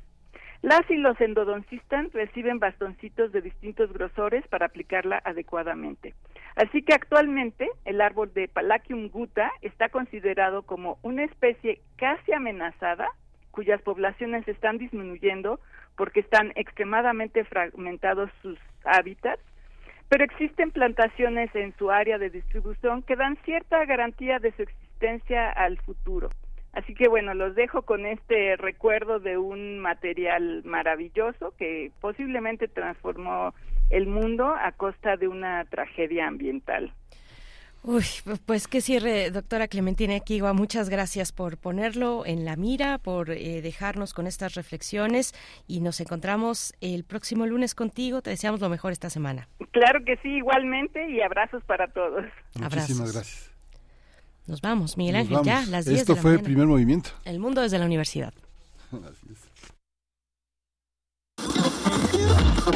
Radio UNAM presentó Primer movimiento. El mundo desde la universidad. Con Berenice Camacho y Miguel Ángel Gemain en la conducción. Rodrigo Aguilar y Violeta Berber, producción. Antonio Quijano y Patricia Zavala, noticias. Miriam Trejo, coordinación de invitados. Tamara Quirós, redes sociales. Arturo González, operación técnica. Locución, Tessa Uribe y Juan Staca. Quédate en sintonía con Radio UNAM. Experiencia sonora.